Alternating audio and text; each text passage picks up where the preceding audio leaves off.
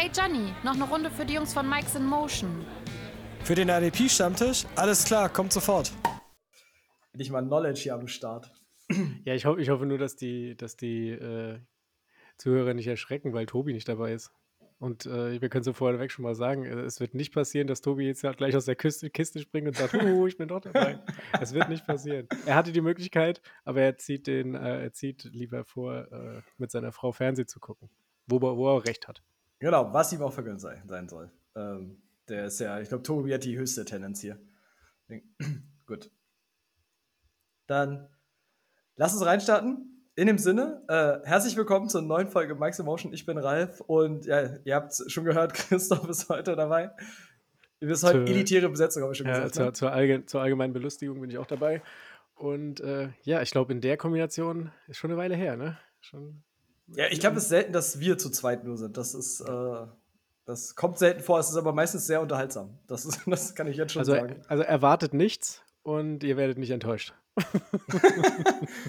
Aber so, schwach Anfang, stark nachlassen ist heute das Motto. richtig, richtig. Ähm, genau, wir, wir, starten rein. Ähm, wichtigste Frage erstmal vorweg. Ich mache das ja immer so, dass wir ein bisschen off-topic starten. Und mir wurde die Frage am Wochenende gestellt. Äh, deswegen gebe ich sie ja nicht weiter. Wir sind jetzt in der Weihnachtszeit und das ist ja jetzt auch die letzte Folge vor Weihnachten. Dein Lieblingsplätzchen. Also, was ist deine Art von Weihnachtsgebäck? Jetzt nicht mal Plätzchen, sondern was ist dein Lieblingsweihnachtsgebäck, Süßigkeit, etc.? Ich bin ein absoluter Weihnachtsgebäck. Äh. Ich mag das überhaupt nicht. Ich esse keine Plätzchen oder sowas. Also das ist, äh, das ist, das, das tut mir leid, da muss ich dich enttäuschen. Aber wenn ich mal welche esse, meine Mutter hat früher immer so komische, so, so Zimt, das sind, waren keine Plätzchen, das war wie so ein Blechkuchen, mhm. äh, so Zimtmäßig und da waren Mandeln drauf und dann nochmal so Zimt und Zucker oben drüber. Also war halt einfach nur süß und hat noch ein bisschen nach Zimt geschmeckt. Das war ganz okay, aber sonst grundsätzlich esse ich keine Plätzchen. Aber Weihnachten ist für mich ähm, Schlemmern in andere Richtung. Also ich bin halt so der deftige Typ. Ich esse alles, was. Ich freue mich so sehr auf Weihnachten, wenn es ums Essen geht. Aber so Plätzchen, Süßigkeiten war ich noch nie so ein Fan von. Ich bin mehr so der deftige Typ. Ja, auch nicht so irgendwie Marzipan oder so. Ich habe äh, da jetzt. Fast in die Webcam gebrochen. Also, ja. nee, ich, äh, ich esse generell keine Schokolade. Also nicht so viel. Mhm. Wenn dann mal, wenn dann mal wirklich so, so eine Tüte Gummibärchen, da kannst du mich mit kriegen.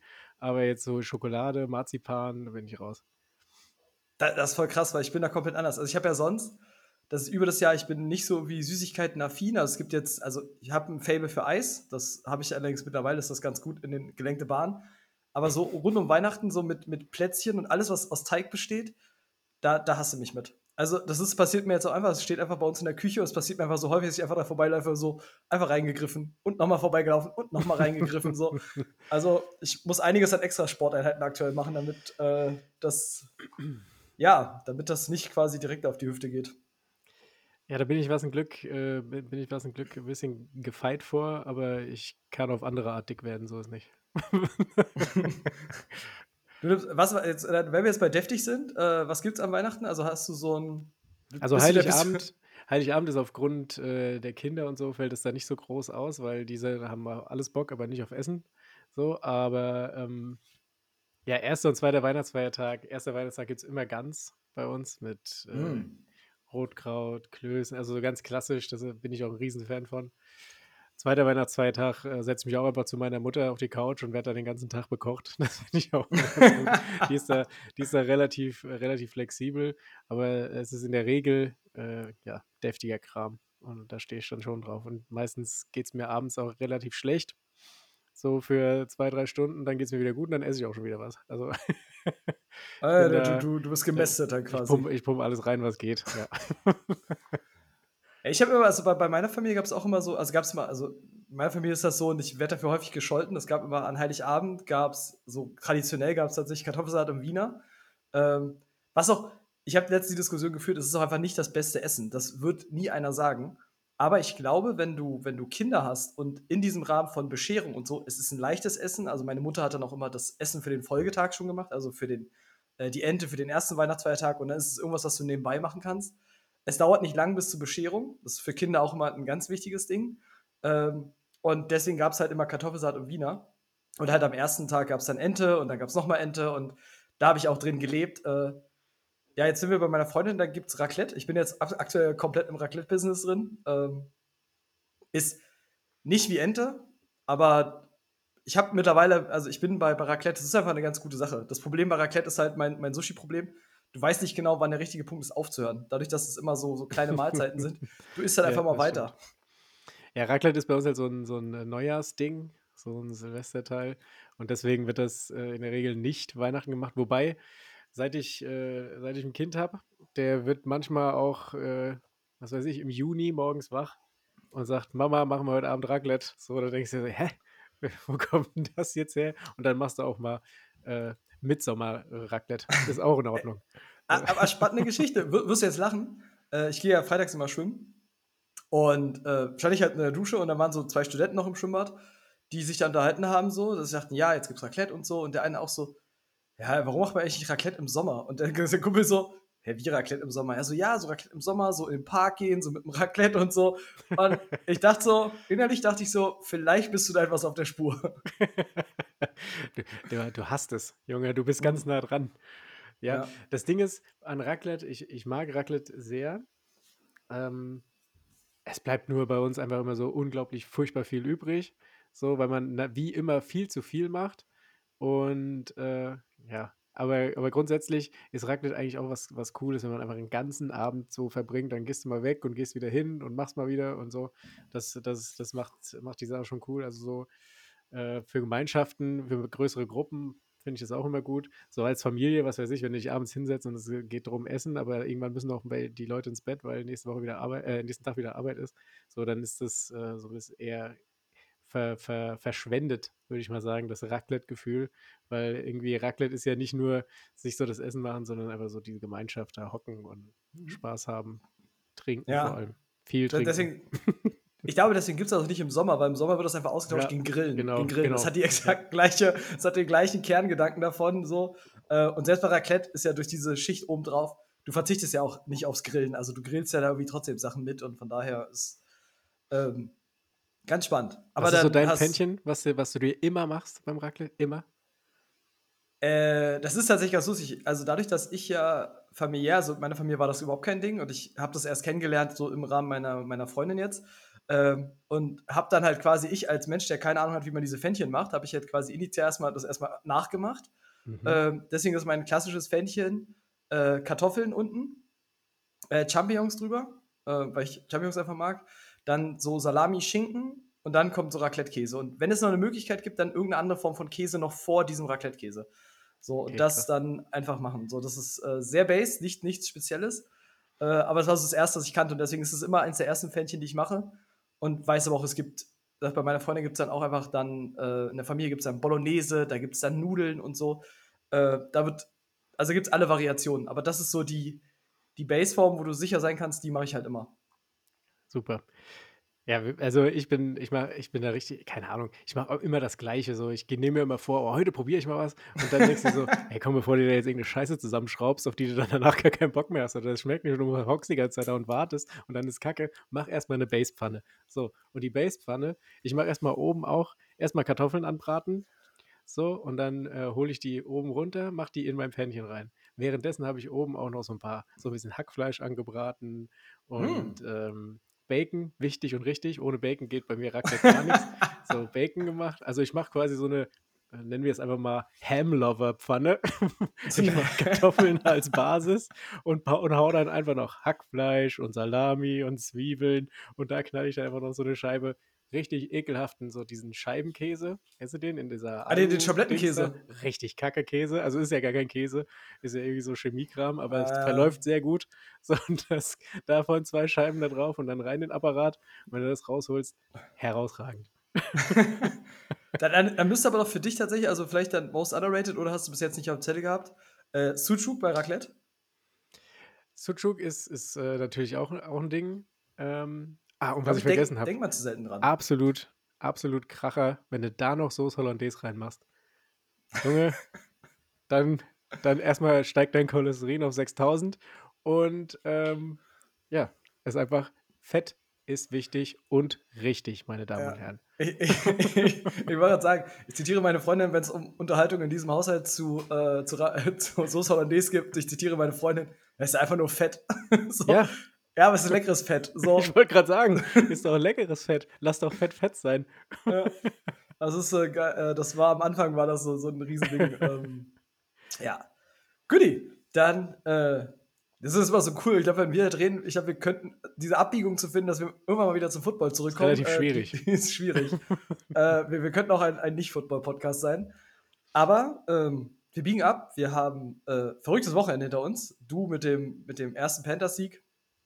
Äh, die Welt ist wieder eigentlich so, wie sie sein muss. Ne? Also die Panthers gewinnen, Dallas verliert, die Niners gewinnen weiter. Ich, ich hätte an dem Wochenende kaum glücklicher sein können, wenn ich nicht in einer Liga Zach Wilson aufgestellt hätte mit minus 13 Punkten aktuell. Ja, in der äh, im äh, äh, MIM-Playoffs, äh, also da, da kriege ich nicht mal auf den Sack.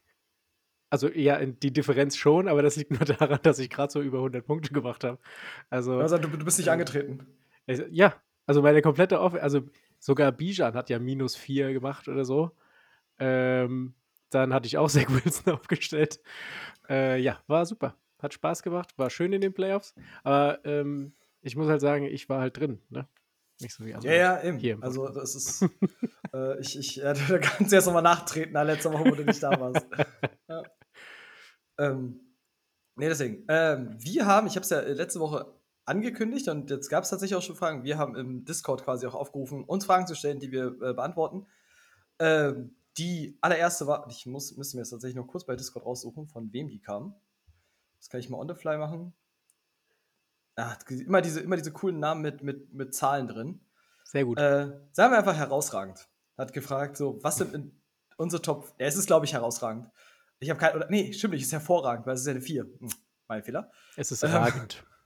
Ja. ähm, genau, der, der herragend, nein, äh, hervorragend.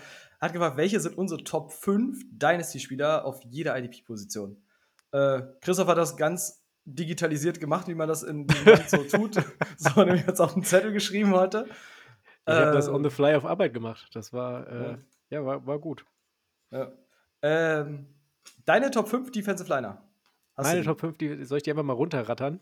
Du kannst ja einfach runterrattern. Also ich Weil glaube, da sind, da sind, ein paar, sind ein paar obvious choices dabei. Wichtig, äh, so vielleicht vorher zu sagen, wie ich mir das da so gedacht habe. Ich habe halt so versucht, einen, ähm, so einen Mittelweg zwischen Alter, was natürlich bei Dynasty sehr wichtig ist, und aber auch ähm, Leistung natürlich. Ähm, äh, da habe ich, also die sind auch nicht jetzt gerankt oder so, ich habe die einfach nur aufgeschrieben. Und zwar habe ich mir aufgeschrieben, Max Crosby, glaube ich, einfach weil er ein Dauerbrenner ist, der ist, äh, ich habe versucht, auch Spieler zu nehmen, die eine gute Base haben. So, ähm, Mhm. von daher habe ich Max Crosby, Micah Parsons ist, glaube ich, auch äh, obvious. Äh, Kayvon Thibodeau, weil er unter miesen Umständen trotzdem abliefert. Und ich glaube, dass der, wenn die Umstände besser werden bei den Giants, wovon ich mal, ich hoffe mal, dass es mal besser wird, glaube ich, dass der äh, aufgrund des Alters hat es der dann relativ äh, sicher reingeschafft. Äh, Garrett, logisch. Und der letzte Spot war so, war so ein, so ein, ähm, so ein Tie. Da hatte ich äh, Hutchinson und Burns. Und da wusste ich Wow. nicht, bei Burns habe ich gedacht, ja, wa wa wa warum? Weil ich TJ weggelassen habe, oder? Nee, also Nick Bosa hatte ich jetzt tatsächlich schon erwartet, oder hast du den einfach ausgelassen jetzt? Den habe ich einfach mal ausgelassen. Ich Habe war ich, dir- sehr, hab ich dir gelassen. sehr, sehr, sehr harter Snap hier. So. Ja, Garrett, ich hatte, ich hatte drei Namen. Ich habe Garrett und dann hatte ich jetzt äh, Bosa, Hutchinson, Burns. So, aber ich habe nur obvious choices genommen, deswegen habe ich gedacht, ich nehme jetzt einfach mal, aufgrund des Alters nehme ich einfach mal Hutchinson. Okay.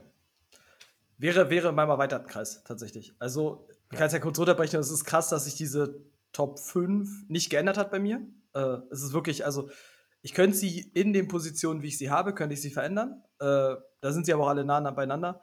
Ähm, es ist die ganz klare Top 5. Es ist äh, Nick Bosa, Micah Parsons, Miles Garrett, Max Crosby, TJ Watt. Ähm, ich bleibe dabei für, ich kaufe diese Altersache, aber TJ Watt ist einfach auf so einem elitären Level, dass ich das nicht weg ignorieren kann. Also, selbst wenn der noch drei Jahre oder zwei Jahre auf, auf dem Level hat, ist das für mich äh, das, was ich Dynasty Wise halt haben will. Ähm, das ist halt bei Defensive Line dieses Ding, ich habe es ja schon mal gesagt, diese Position fällt nach unten so derbe ab. So, du hast diese, ich sag mal, die, die großen fünf jetzt, die ich genannt habe, dann hast du für mich halt noch ähm, Hutchinson, Thibodeau, Jalen Phillips so in dem erweiterten Kreis. Ähm, Phillips jetzt ein bisschen schwierig mit, der, mit dem Achillessehnenriss, aber also Hutchinson, Thibodeau. Und dann merkst du, wie das Step by Step nach unten einfach abfällt. Das ist so krass, äh, dass ich da sagen würde, außerhalb der wahrscheinlich Top 8, Top 9, äh, bin ich fast nicht mehr bereit, irgendwie für Real Reach zu gehen, dass ich jetzt sage, ich hätte äh, Leute irgendwie höher als andere oder so. Oder sag ich mal, wo ich glaube, die würden mir jetzt 40, 50, 60 Punkte mehr generieren als das, was danach kommt. So, also die Plätze rücken so nah zusammen. Ja, ich keine Ahnung. Ich, ich hatte jetzt halt irgendwie das Gefühl, dass ich zumindest mal ein, zwei Namen reinbringen muss, die jetzt nicht, äh, keine Ahnung, also ich jetzt die, die Top 5 darunter rattern. So, weiß ich nicht. Vor allem die Frage zielt ja halt auf Dynasty ab und ich glaube, ich würde dann tatsächlich, äh, gerade im Fall TJ Watt, ähm, wenn ich, sagen wir mal, jetzt schon vier gewählt habe, die auf jeden Fall Elite sind und halt auch äh, jünger sind, so wie, wie Garrett oder Parsons oder so. Also rein Dynasty-wise würde ich Parsons an die einsetzen, glaube ich. Ähm, und alles dahinter, dahinter habe ich dann ja auch Bosa, Garrett, klar. Aber dann hätte ich, glaube ich, TJ, TJ hätte rein so Dynasty-mäßig, hätte er wahrscheinlich keinen Platz mehr in den Top 5. So, dann würde ich mir, glaube ich, jüngere, jüngere mit Upside nehmen. Auch wenn mhm. TJ, du musst halt sehen, TJ, wie lange wird er auf dem Level noch spielen? Wenn dann noch zwei, drei Verletzungen dazukommen, dann sind es vielleicht nur zwei, vielleicht drei Jahre, wenn es gut läuft, auf dem Level. So, ja, keine Ahnung. Ob das dann Dynasty-wise für dich, für dich reicht, die zwei, drei Jahre, dann ist es okay. So, aber für mich ist TJ jetzt schon ein Kandidat, wo ich sage, wenn du ein Team hast, wo du eventuell so Mittelmaß bist oder so, ähm, jetzt verkaufen. So. Und deswegen ähm, hätte ich ihn jetzt nicht in meinen Dynasty äh, Top 5. Mhm. Ja, also hängt ein bisschen davon ab, wo du bist, aber das ist halt dieses, dieses Ding, ich kaufe einfach dieses Elite, es ist nah beieinander, deswegen sage ich halt. Ähm, ich habe bloß dieses Jahr keinen, wo ich jetzt sage, also auch ein Hutchinson hat einen Step gemacht, aber nicht den Step, den ich mir tatsächlich erhofft habe, um in dieses Top, in diese Top-Notch-Riege reinzurutschen. Ähm, deswegen ist es halt ein bisschen enger so, aber du kannst halt diesen Case machen für dieses absolute Elite-Production gegen ein bisschen weniger und dafür dieses jüngere Alter. Und die kannst du halt aktuell bei, halt bei, bei so drei, vier Spielern auf jeden Fall machen, definitiv. Ja, ich denke auch. Ja. Äh, willst du meine Top 5 Linebacker erstmal haben? Ja, jetzt fang du mal an, bin ich mal gespannt. Äh, ich habe in dem Fall Parsons mal rausgenommen, weil ich ihn zu Defensive Line jetzt gerankt habe. Ja, genau. Mhm, äh, es ist äh, immer noch Rockwell Smith. Ist in dem Fall mal jetzt meine klare Eins dann. Äh, es ist Nick Bolton. Äh, es ist Fred Warner. Ich kaufe dieses Elite-Teil ähm, in dem Fall einfach mit. Ähm, es ist, das ist nicht mehr Uloken tatsächlich noch. Ich tue mich das schwer. Äh, und Quay Walker. So. Das sind meine fünf. Devin White hat es bei weitem nicht mehr geschafft und wir sind nah dran, dass Devin White nicht mal mehr in meinen Top 15 ist mittlerweile, nachdem er jetzt letzte Woche nicht gespielt hat, obwohl er nicht verletzt war, KJ Bridging aufgestellt ist und für die kommende Woche, was man so aus Tampa hört, äh, die Luft ist dick und die Zeichen stehen so ein bisschen auf Trennung, habe ich das Gefühl, jetzt in der Offseason. Ja, also Devin, Devin White ist, äh, ich lausche da ja immer äh, äh, zu Tobi und wenn Tobi einen Temper-Spieler abschreibt, so, oder zumindest sagt, der ist es nicht, so, dann, dann musst du dir wirklich Gedanken machen, weil Tobi verteidigt eigentlich alle Tampa Bay-Spieler auf Gedeih und Verderb. So, und äh, wenn er sagt, äh, der Wonte kann weg, dann kann er halt wirklich weg. So, und ähm, ja, ich habe eigentlich bei fast allen ein Häkchen, außer natürlich, und jeder, der diesen Podcast hört, ähm, weiß, dass da ein Spieler definitiv gefehlt hat. Und äh, ich habe also ich habe Smith auch, Roquan Smith, ich habe äh, Quay Walker, ich habe Fred Warner, äh, ich habe Olukin. Bei mir musst du nur Nick Bolton tauschen mit einer Kobe Dean, ist ja klar. Ist ja logisch, weil jeder, der wow. denkt, er wird es nicht, er wird es noch werden. Die, die, ich muss das Pferd weiterreiten, bis beide Beine fehlen. Das ist ja ganz normal. So, das ist, äh, ich habe, äh. wenn ich einen Case hatte, dann ist es der. Und ich hoffe tatsächlich, dass es irgendwie noch wird. Der arme Kerl ist ja ständig verletzt. Ja. Du, du kannst ein bisschen Case aufmachen, dass wenn die Eagles ein Problem haben, dann liegt es auf, auf dem Linebacker-Level. Ja. Also ähm, das, das kann man schon mal rechtfertigen, von daher. Ich hatte sogar fast, weißt du, was mir fast passiert wäre? Ich hätte fast Patrick Queen aufgeschrieben. aber nur fast. es, ist es, ist auch, es sind auch nicht so viele, also es hat mich, ich habe tatsächlich, also wenn du mich vor einem Jahr gefragt hätte ich dir klarer eine Top 5 gesagt. Ich war tatsächlich kurz davor, Bobby Wagner noch einzuranken, weil ich ein bisschen verzweifelt war für so, für so, ich suche so Top-Production für Linebacker. Das ja, so. äh, Bobby, Bobby hatte ich auch, aber Okereke eventuell noch. Ja. Aber ähm, ich finde, überleg mal, überleg mal fünf Jahre zurück, was, dafür, was wir da für Linebacker in der Top 5 hätten. So, das waren alles diese klassischen, diese klassischen Mittellinebacker. So, und, und guck dir die, die Liste jetzt an. Da sind immer so zwei, drei dabei. Äh, klar, hast noch klassische Mittellinebacker drin, aber viele halt jetzt auch mittlerweile mit Pass Rush Upside, die da, die da eine Rolle spielen. So, ähm, oder zumindest so für die Top 8 eine Rolle spielen. Und die Leute hecheln ja quasi diesen Mittellinebackern von früher hinterher im Fantasy Football. Die gibt's halt. Es ist, tut mir, tut mir selbst in der Seele weh, weil es meine absolute Lieblingsposition war im Fantasy Football. So dieser klassische Mike, so, die gibt's einfach nicht mehr so oft. Beziehungsweise das Aufgabenfeld hat sich so extrem verändert, dass es ähm, ja auch keine keine Original-Punktelieferanten mehr sind, so wie früher. Du hast trotzdem noch viele gute Mikes, aber die machen nicht mehr so viele Tackles. So, das, ja. das, das sind halt die Sachen, die Base, die einem da jetzt fehlt. Und deswegen geht man lieber auf einen auf äh, Mittel, auf einen Linebacker mit äh, Pass Rush Upside, was ich auch verstehen ja. kann. Ja, oder, oder dann halt auf einen DB, ne? Also dass ja, DBs genau. einfach die viel mehr Slot spielen jetzt, die noch mehr Snaps sehen, die dann Tackles machen, die dann dir dieses Big Play einfach generieren können. Ähm, das ist ja mittlerweile gerade für für IDP-Flex-Position ist mittlerweile anstatt dann, weiß ich, wo du früher dann versucht hast, noch den x-ten Linebacker zu finden, der Snap sieht, gehst du jetzt einfach, dass du sagst, komm, ich pick einen DB und dann ist fein. So. Ja, was mir, was mir bei dieser, bei dieser, äh, so als ich mir da selber Gedanken drüber gemacht habe, da ist mir aufgefallen, dass ähm, Isaiah Simmons einfach drei Jahre zu früh kam. So, der hätte, der hätte irgendwie noch drei Jahre im College bleiben sollen, sich irgendwie da konservieren, weil ich glaube, jetzt äh, jetzt, wär, jetzt spielen viele, viel mehr Teams mit so Spielertypen, wie er einer ist. So, ja. und, aber der, das war einfach ein paar Jahre zu früh, glaube ich. Ja, falsche Zeit so ein bisschen. Ja. Dann kommen wir zur unbeliebten Position. Jetzt darfst du mir noch deine Top 5 DBs nennen.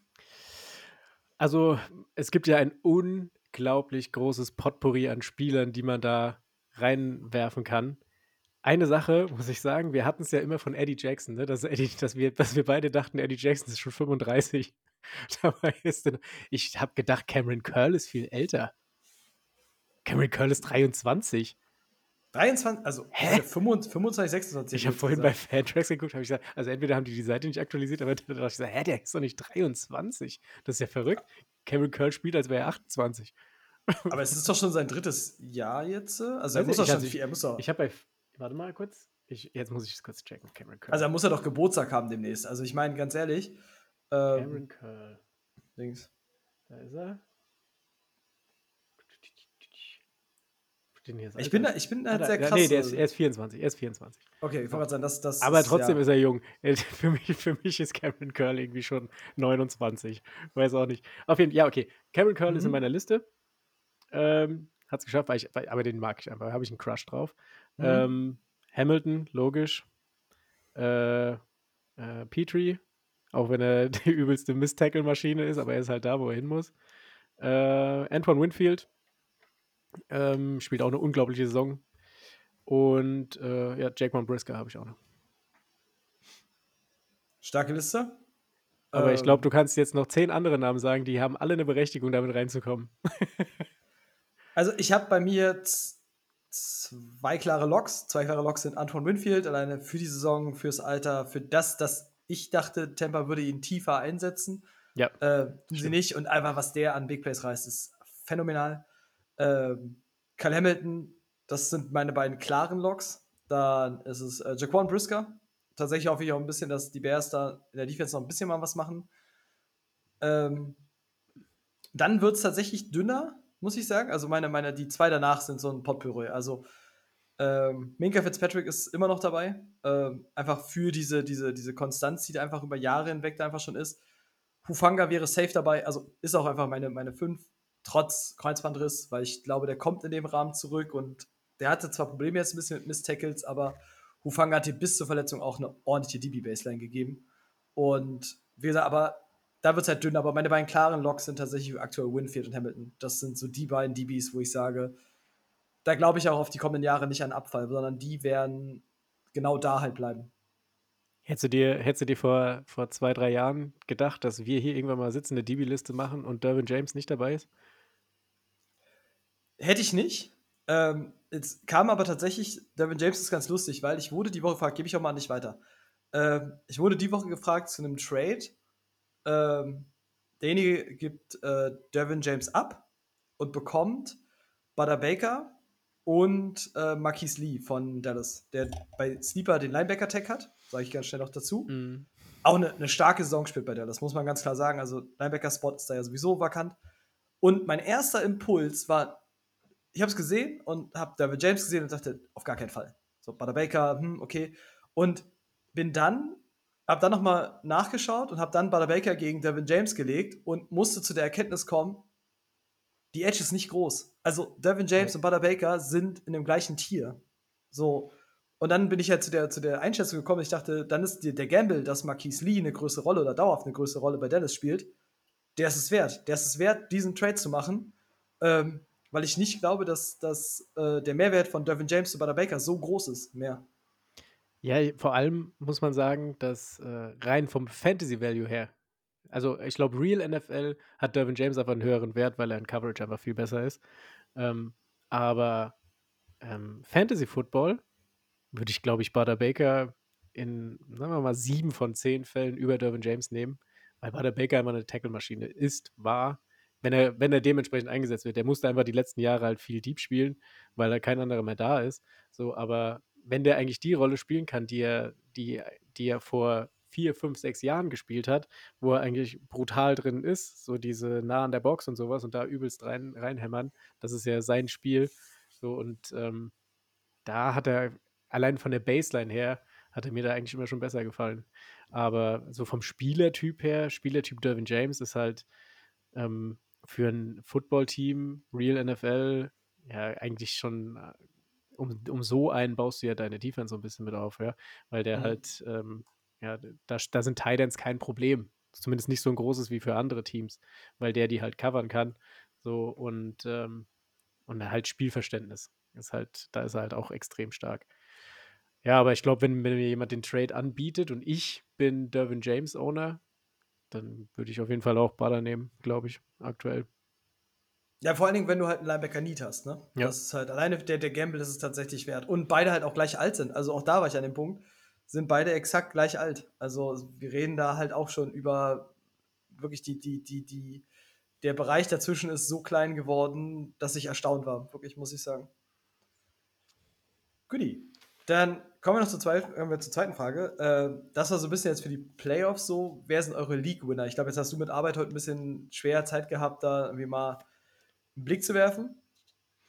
Äh, ich habe zumindest mal so, so einen Blick geschaut. So, ich weiß nicht, konntest du ein bisschen was nachgucken? Ansonsten nehme ich dich so ein bisschen in meine Liste mit.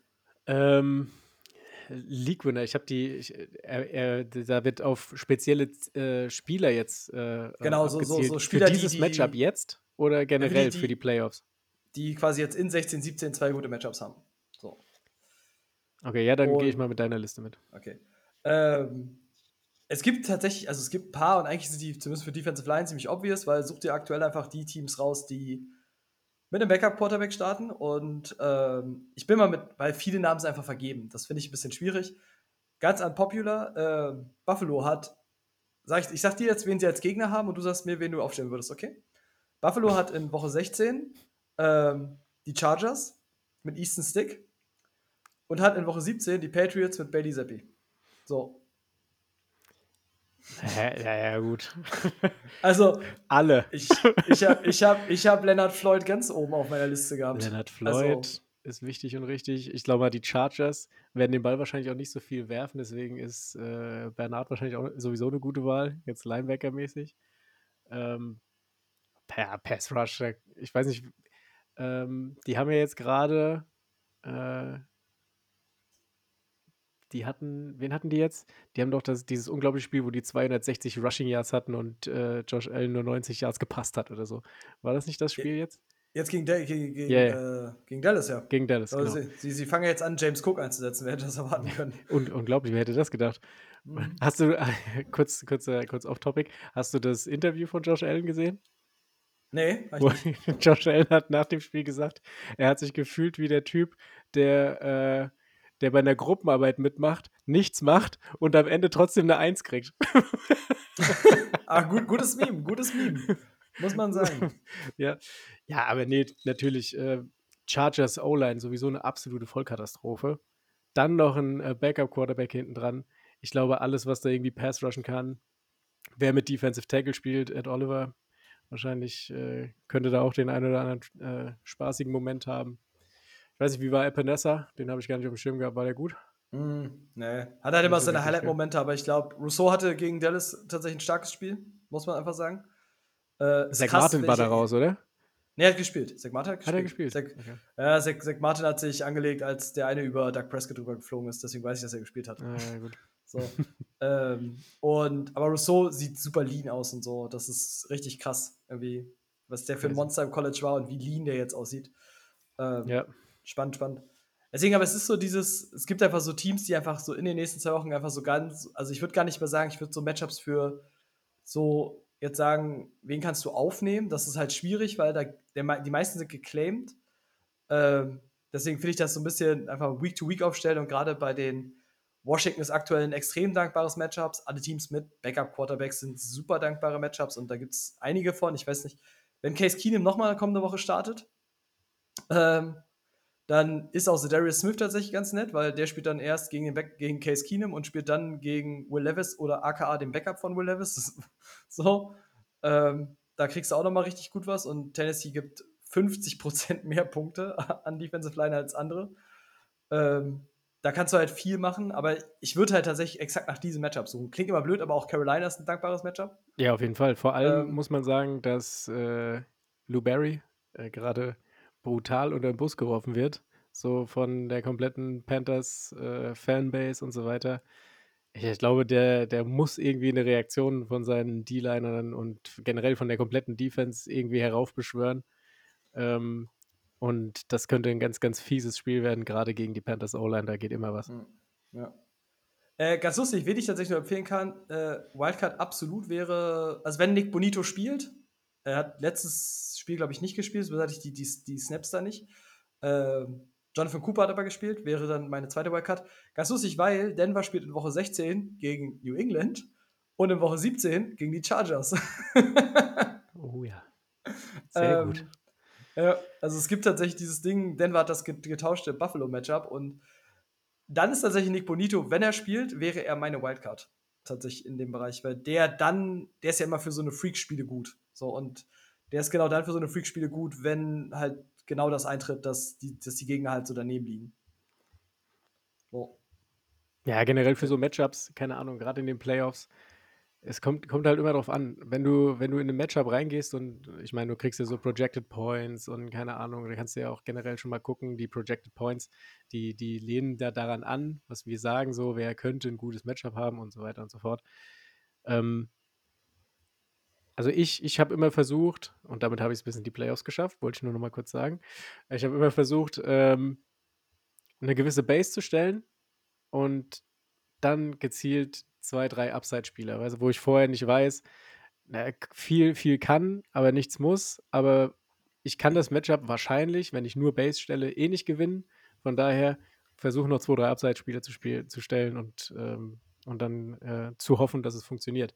Weil äh, viele Matchups in den Playoffs jetzt kommen, diese Woche war es ja schon extrem, da spielen ja ganz oft die, ähm, die Drittplatzierten gegen die Sechsten und so weiter. Und wenn du da der Sechstplatzierte bist, ich meine, es hat ja einen Grund, dass du auf der Sechs gelandet bist, in der Regel, sage ich mal, dann musst du einfach auf Upside-Spieler gehen. Und jetzt, wenn nächste, wenn du dich jetzt durchgesetzt hast, vielleicht als Seed 6 oder 5, warum auch immer, weil du halt gut bist, und ähm, triffst jetzt auf die Nummer 1 und die Nummer 2, wo man mal davon ausgehen kann, dass du nicht als Favorit in dieses Matchup gehst, dann ähm, ja, knall halt irgendwie noch zwei, drei Upside-Spieler rein und, und hoffe einfach, weil wenn du, wenn man nur Base stellt, wird es wahrscheinlich schwierig, solche Mhm. Matchups zu gewinnen.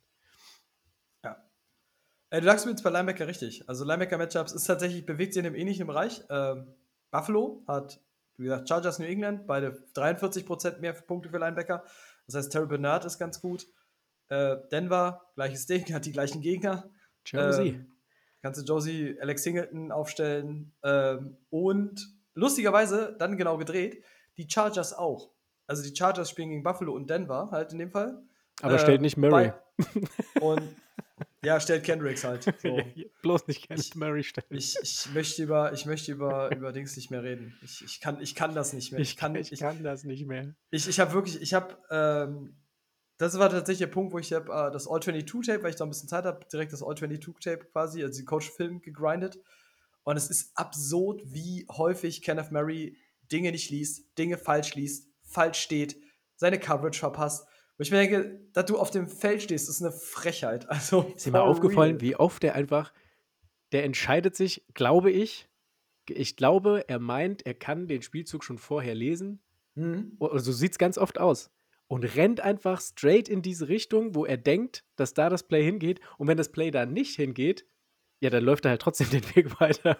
So, weil er dann denkt, ja gut, jetzt ist eh rum. So, also das sieht Ja. ganz, ganz oft, läuft er einfach in die falsche Richtung.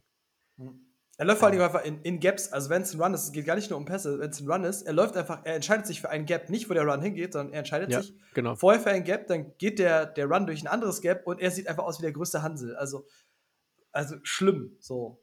Ich glaube, das ist Ähm, das, was man Play Recognition nennt. ja. äh, kurzer Abschluss übrigens noch zu DB. Gab es keine signifikanten zwei Wochen Matchups, die wirklich gut sind. Gilt prinzipiell, stellt einfach aktuell gegen Rookie-Quarterbacks auf. Ich glaube, das hat alleine mal Easton Stick letzte Woche gezeigt, da ist eine Menge zu holen.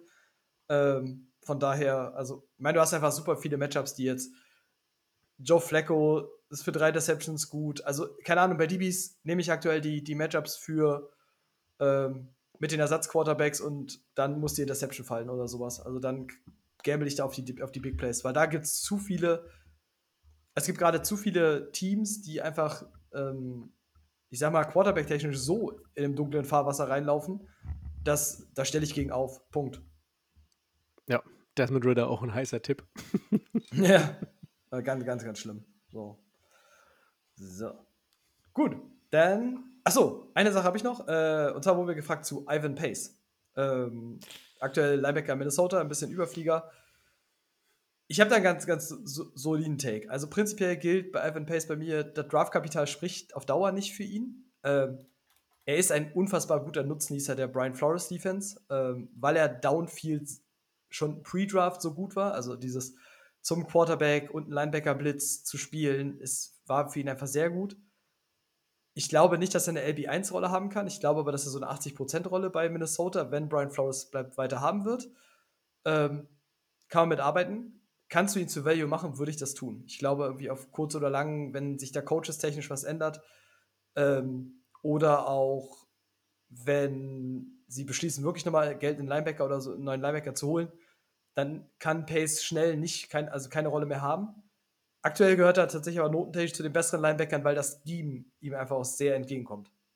Ja gut, der holt halt, holt halt bei, ähm, bei PFF zum Beispiel, holt er seine guten Noten alle über den Pass Rush. Also, ähm, Das war halt klar, weil das war, das war halt vorher sein, sein Steckenpferd. Also wenn du Ja, den ja, beim, beim, beim Bowl, glaube ich, damals gesehen hast, der hat ja einfach mit seinem Speed und so ist der ja einfach da durchgefahren. So, das war ja absurd. Das, nur deswegen hatten Leute Ivan Pace auf dem, auf dem Radar.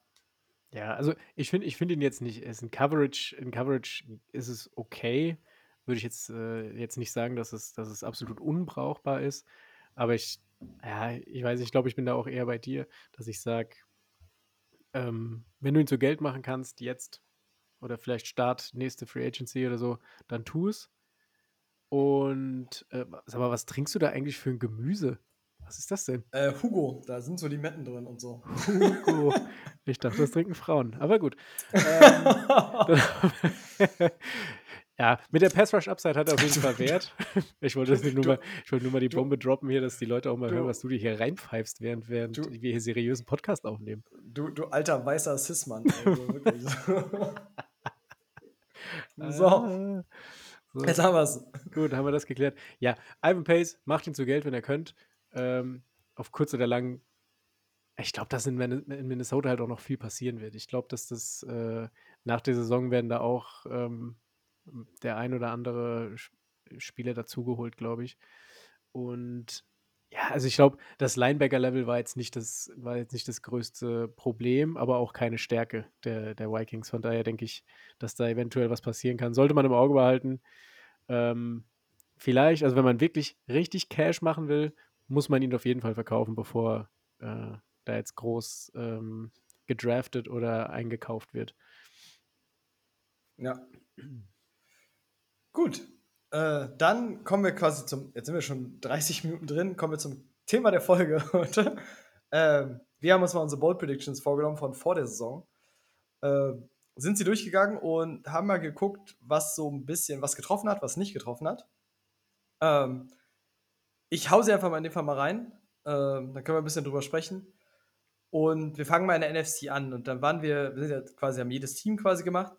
Und dann waren bei Dallas, waren sich Steven und Tarek einig, ähm, ist auch eingetreten, dass äh, Leighton Van Der Esch, äh, da gibt es übrigens auch die, die skurrilste Abkürzung aktuell in der Excel mit LVA, LVE, äh, genau, dass, dass Leighton Van Der Esch am Ende der Saison nicht die meisten Linebacker-Punkte macht, was jetzt obviously nicht eingetreten ist.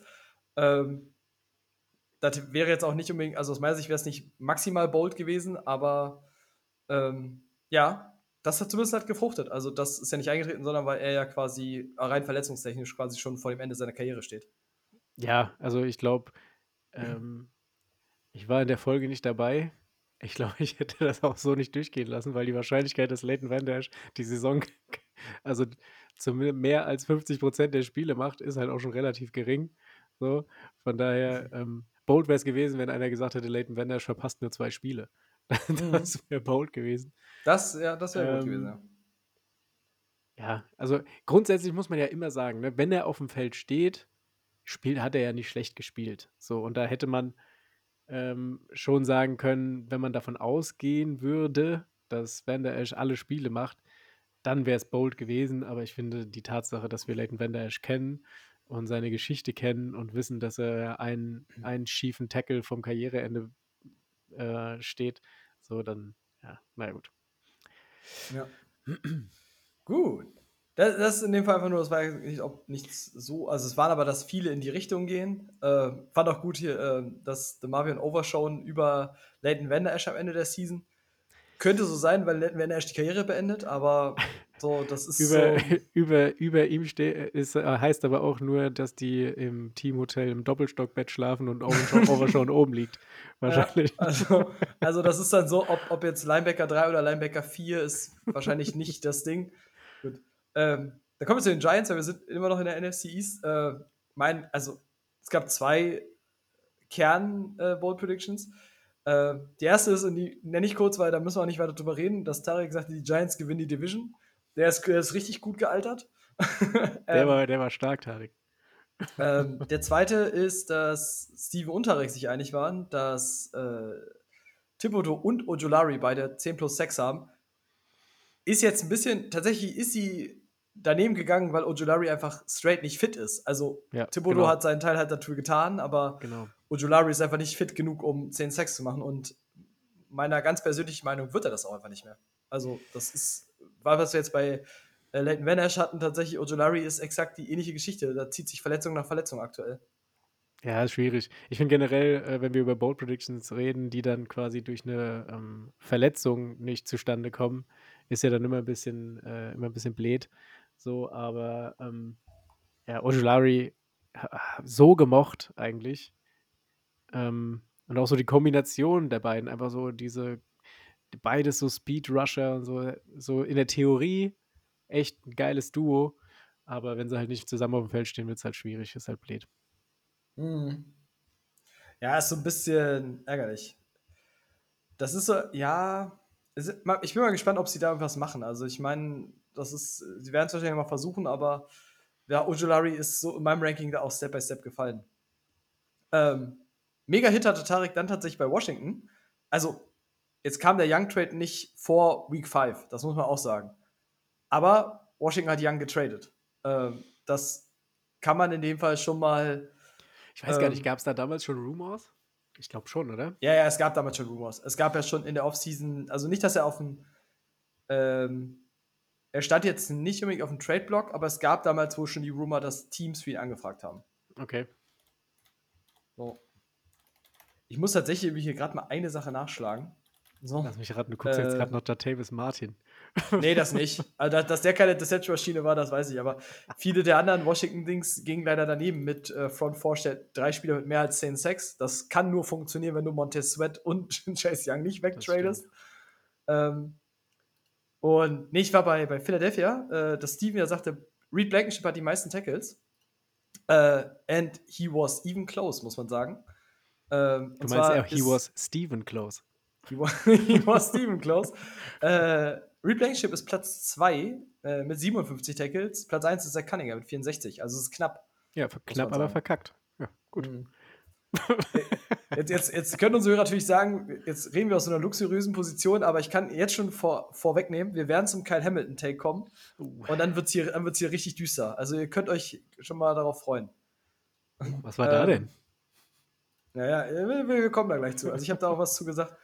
Ähm, äh, gut, ähm, da, ich gehe mal weiter in die NFC North, weil da wird es auch wieder, also Tarek hat auf jeden Fall ein gutes Gespür gehabt, wie die, wie die, wie die Rankings kommen bisher sind. Ähm, also er war, Detroit gewinnt die Division, das hat er richtig gehabt. Äh, Chicago wird nicht letzter. Ja? Knapp. Minnesota verfehlt die Playoffs. Ähm, könnte oder dürfte auch passieren, wahrscheinlich aus anderen Gründen. Ähm, Tobi muss einfach sagen, Tobi hat einfach einen guten Read. Das kann ich nicht anders sagen. Also, äh, Chicago Worst Defense in der NFL waren jetzt nicht die schlechteste, aber zweitschlechteste nach Arizona. Ich habe es extra nachgeschlagen, tatsächlich. Ähm, dann, dass Brian Branch kein richtiger Starter ist und Anzalone die meisten Snaps auf Linebacker spielt. Das, ist aber nur, so- weil er ein Anzalone-Fanboy ist. so.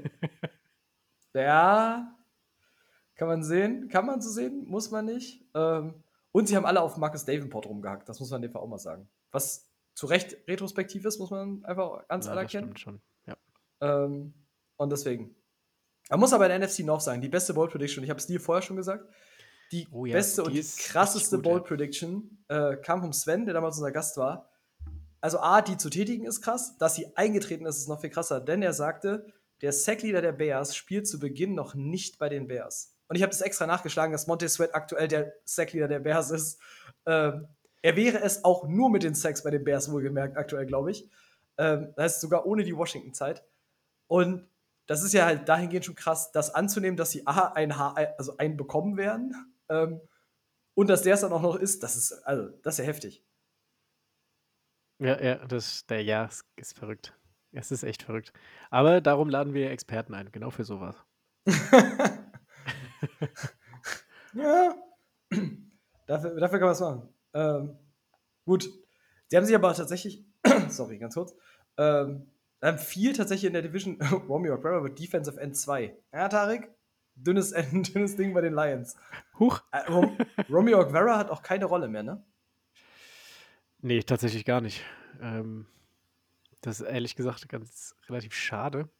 Was ist denn mit seinem Bruder? Macht der noch irgendwas? Nee, auch nicht. Das Julian? haben wir, glaube ich, auch noch bei, bei den Lions. Aber Ja, okay. wie gesagt, die Lions, wie gesagt, die haben halt Hutchinson, aber sonst ist die Defense ja auch eine Mess. Also dieses Das Team muss offensiv liefern, sonst darunter läuft einem nichts. Also, ich war schon richtig erstaunt. Ich hatte tatsächlich gedacht, dass sie von, von den Broncos jetzt auch noch richtig einen eingeschenkt bekommen. Ja, krass. Ja, aber Okwara spielt ja also überhaupt gar keine Rolle mehr. Stimmt. Das ist krass dafür, dass er mal so ein so ein krasses Jahr hatte. Ja, ne? das stimmt. Aber ich glaube, in dem krassen Jahr hat er sich auch verletzt am Ende, oder? Hm, Meine ich. die- da kam der Achilles, der Achillessehnenriss kam das Jahr danach? Oder in dem Jahr? Also auf jeden Fall kam es irgendwie in dem Rahmen, ja. Ja, ja. Und ab danach war er dann so. Von daher, ähm, das halt. Guti, dann gehen wir mal in die, die AFC. Da gab es mehr spannende. Wir müssen ja nächstes Jahr für mehr Fantasy World Predictions hier kommen. So, weil Ey, ich glaube, ich mal habe mich immer zu. Eine, ich eine zu muss ich noch sagen kurz. Ja. Eine muss ich noch sagen. Ich hatte vorhin, weil ich war in der South-Folge ja dabei, da war der Dominik da von äh, den Atlanta Falcons Germany, glaube ich. Und Oh, sorry, my bad. Ich habe die, die Excel nicht weiter nach rechts gescrollt. Es gab ja noch Ja. Immer, es fehlen noch zwei Divisions. Ähm, und da ging es um äh, Atlanta einmal. Mhm. Und da habe ich gesagt, dass Grady Jarrett nicht der Sackleader von Atlanta wird. Weil Grady Jarrett war, glaube ich, die letzten vier Jahre oder so Sackleader bei Atlanta. Das lag aber auch nur daran, dass da niemand anders da ist. Und ich habe es natürlich nicht nachgeschlagen, aber ich bin mir relativ sicher, dass er nicht der Sackleader ist.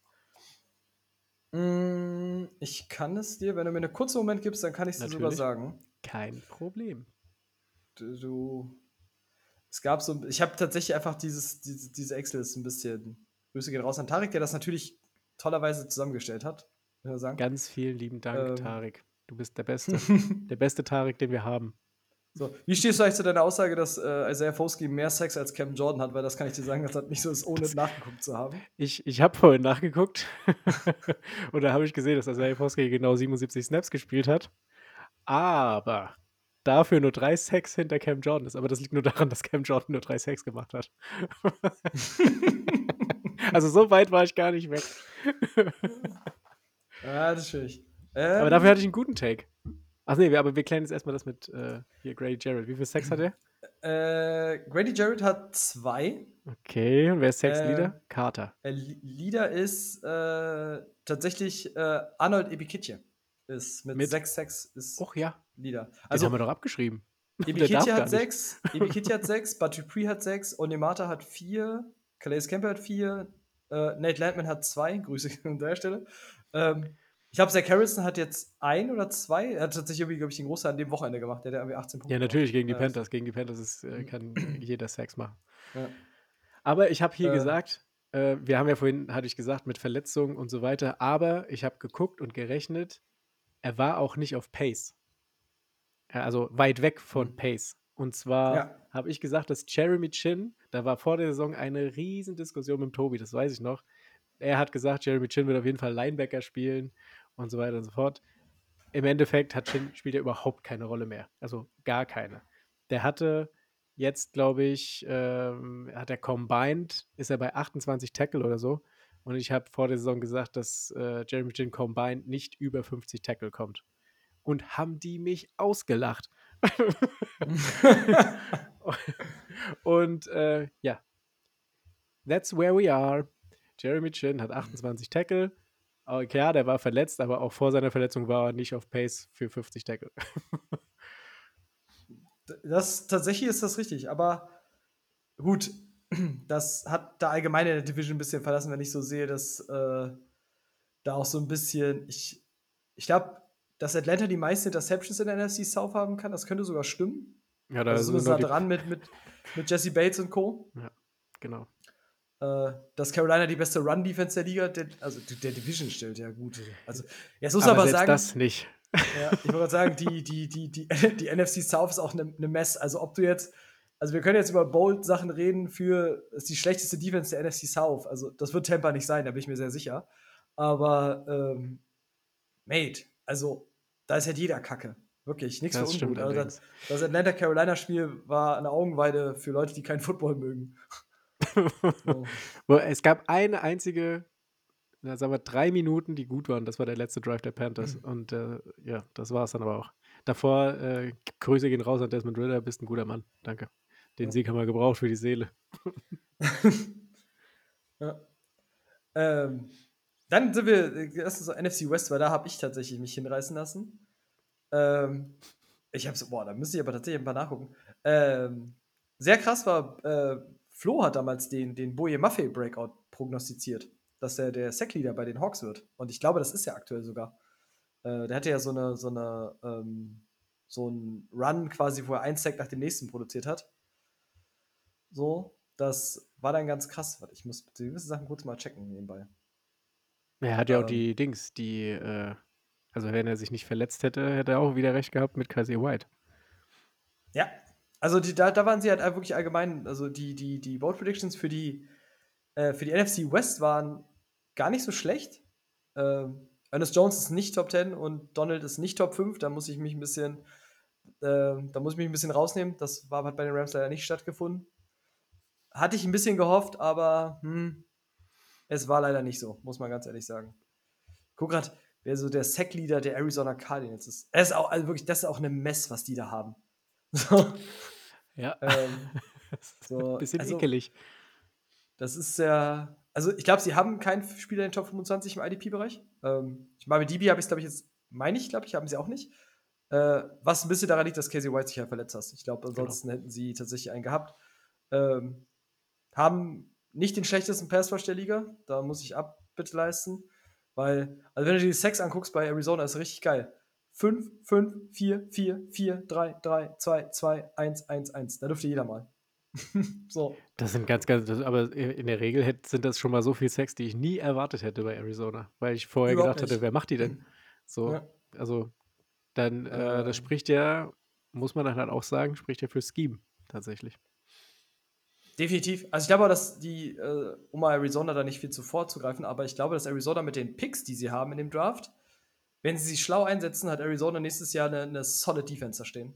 Und ich glaube auch, wie gesagt, ich habe es ja schon mal auf Twitter geschrieben und glaube ich in der Folge gesagt, äh, ich glaube, BJ Ojolari wird viele überraschen in der nächsten Saison. Das, was du da schon jetzt siehst, ist, ist äh, der kriegt so eine richtige Reddick-Rolle. Der wird so, der, die, die werden den isolieren, eins gegen eins stellen und dann gib ihm.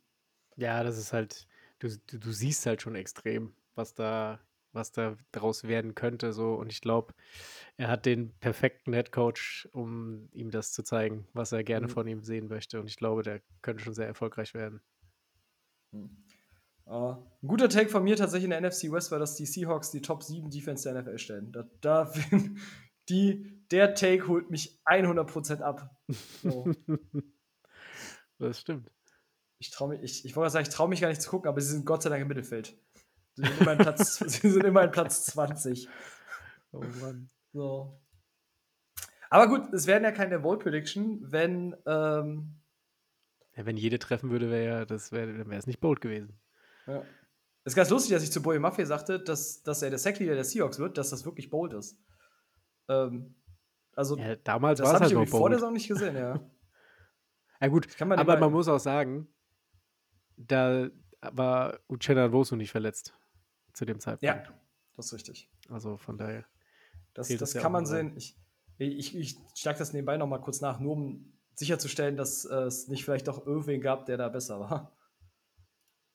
Nein, war es nicht. Es ist tatsächlich Boye Maffei mit sieben bis jetzt. So, Okay. nicht krass. schlecht. Sehr gut, sehr Äh, gut. Deswegen, das war, da gab es viele, da gab's viele gute. Also bei den Niners haben wir jetzt nicht sechs Spieler, sieben plus sechs. Ähm, das auch nicht. Aber ansonsten waren wir da schon gut. Cleveland Farrell war, Cleveland Farrell hat die zweitmeisten Sacks im Team. Die war sehr bold. Die war tatsächlich sehr bold. Mhm. Cleland Farrell.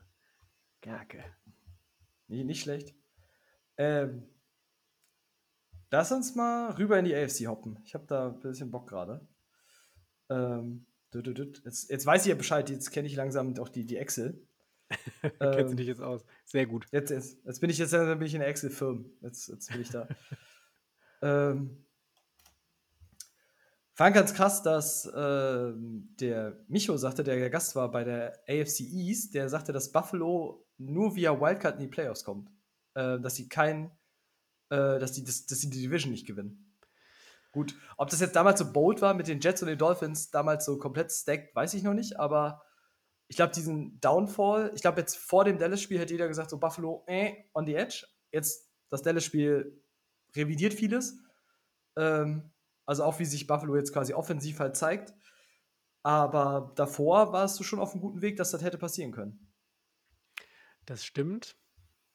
Wobei ich diesen, diesen Buffalo-Hype jetzt bloß nach, nach dem Spiel, ähm, ja, also ich traue dem nicht, ehrlich gesagt, weil ich glaube, das, was sie da gemacht haben, lässt sich extrem schwierig äh, replizieren, wenn du im Passing-Game so gar nichts auf die Beine stellst.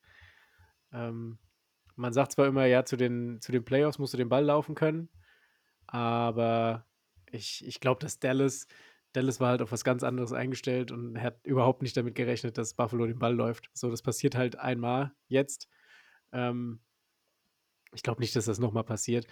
Grundsätzlich äh, hast du mit den Bills halt, äh, ist halt immer die Frage, was gibt dir Josh Allen in so einem Spiel? Ist er der, der, der verrückte gute oder der verrückte schlechte Josh Allen? So, und ähm, dieses Risiko gehst du halt immer mit.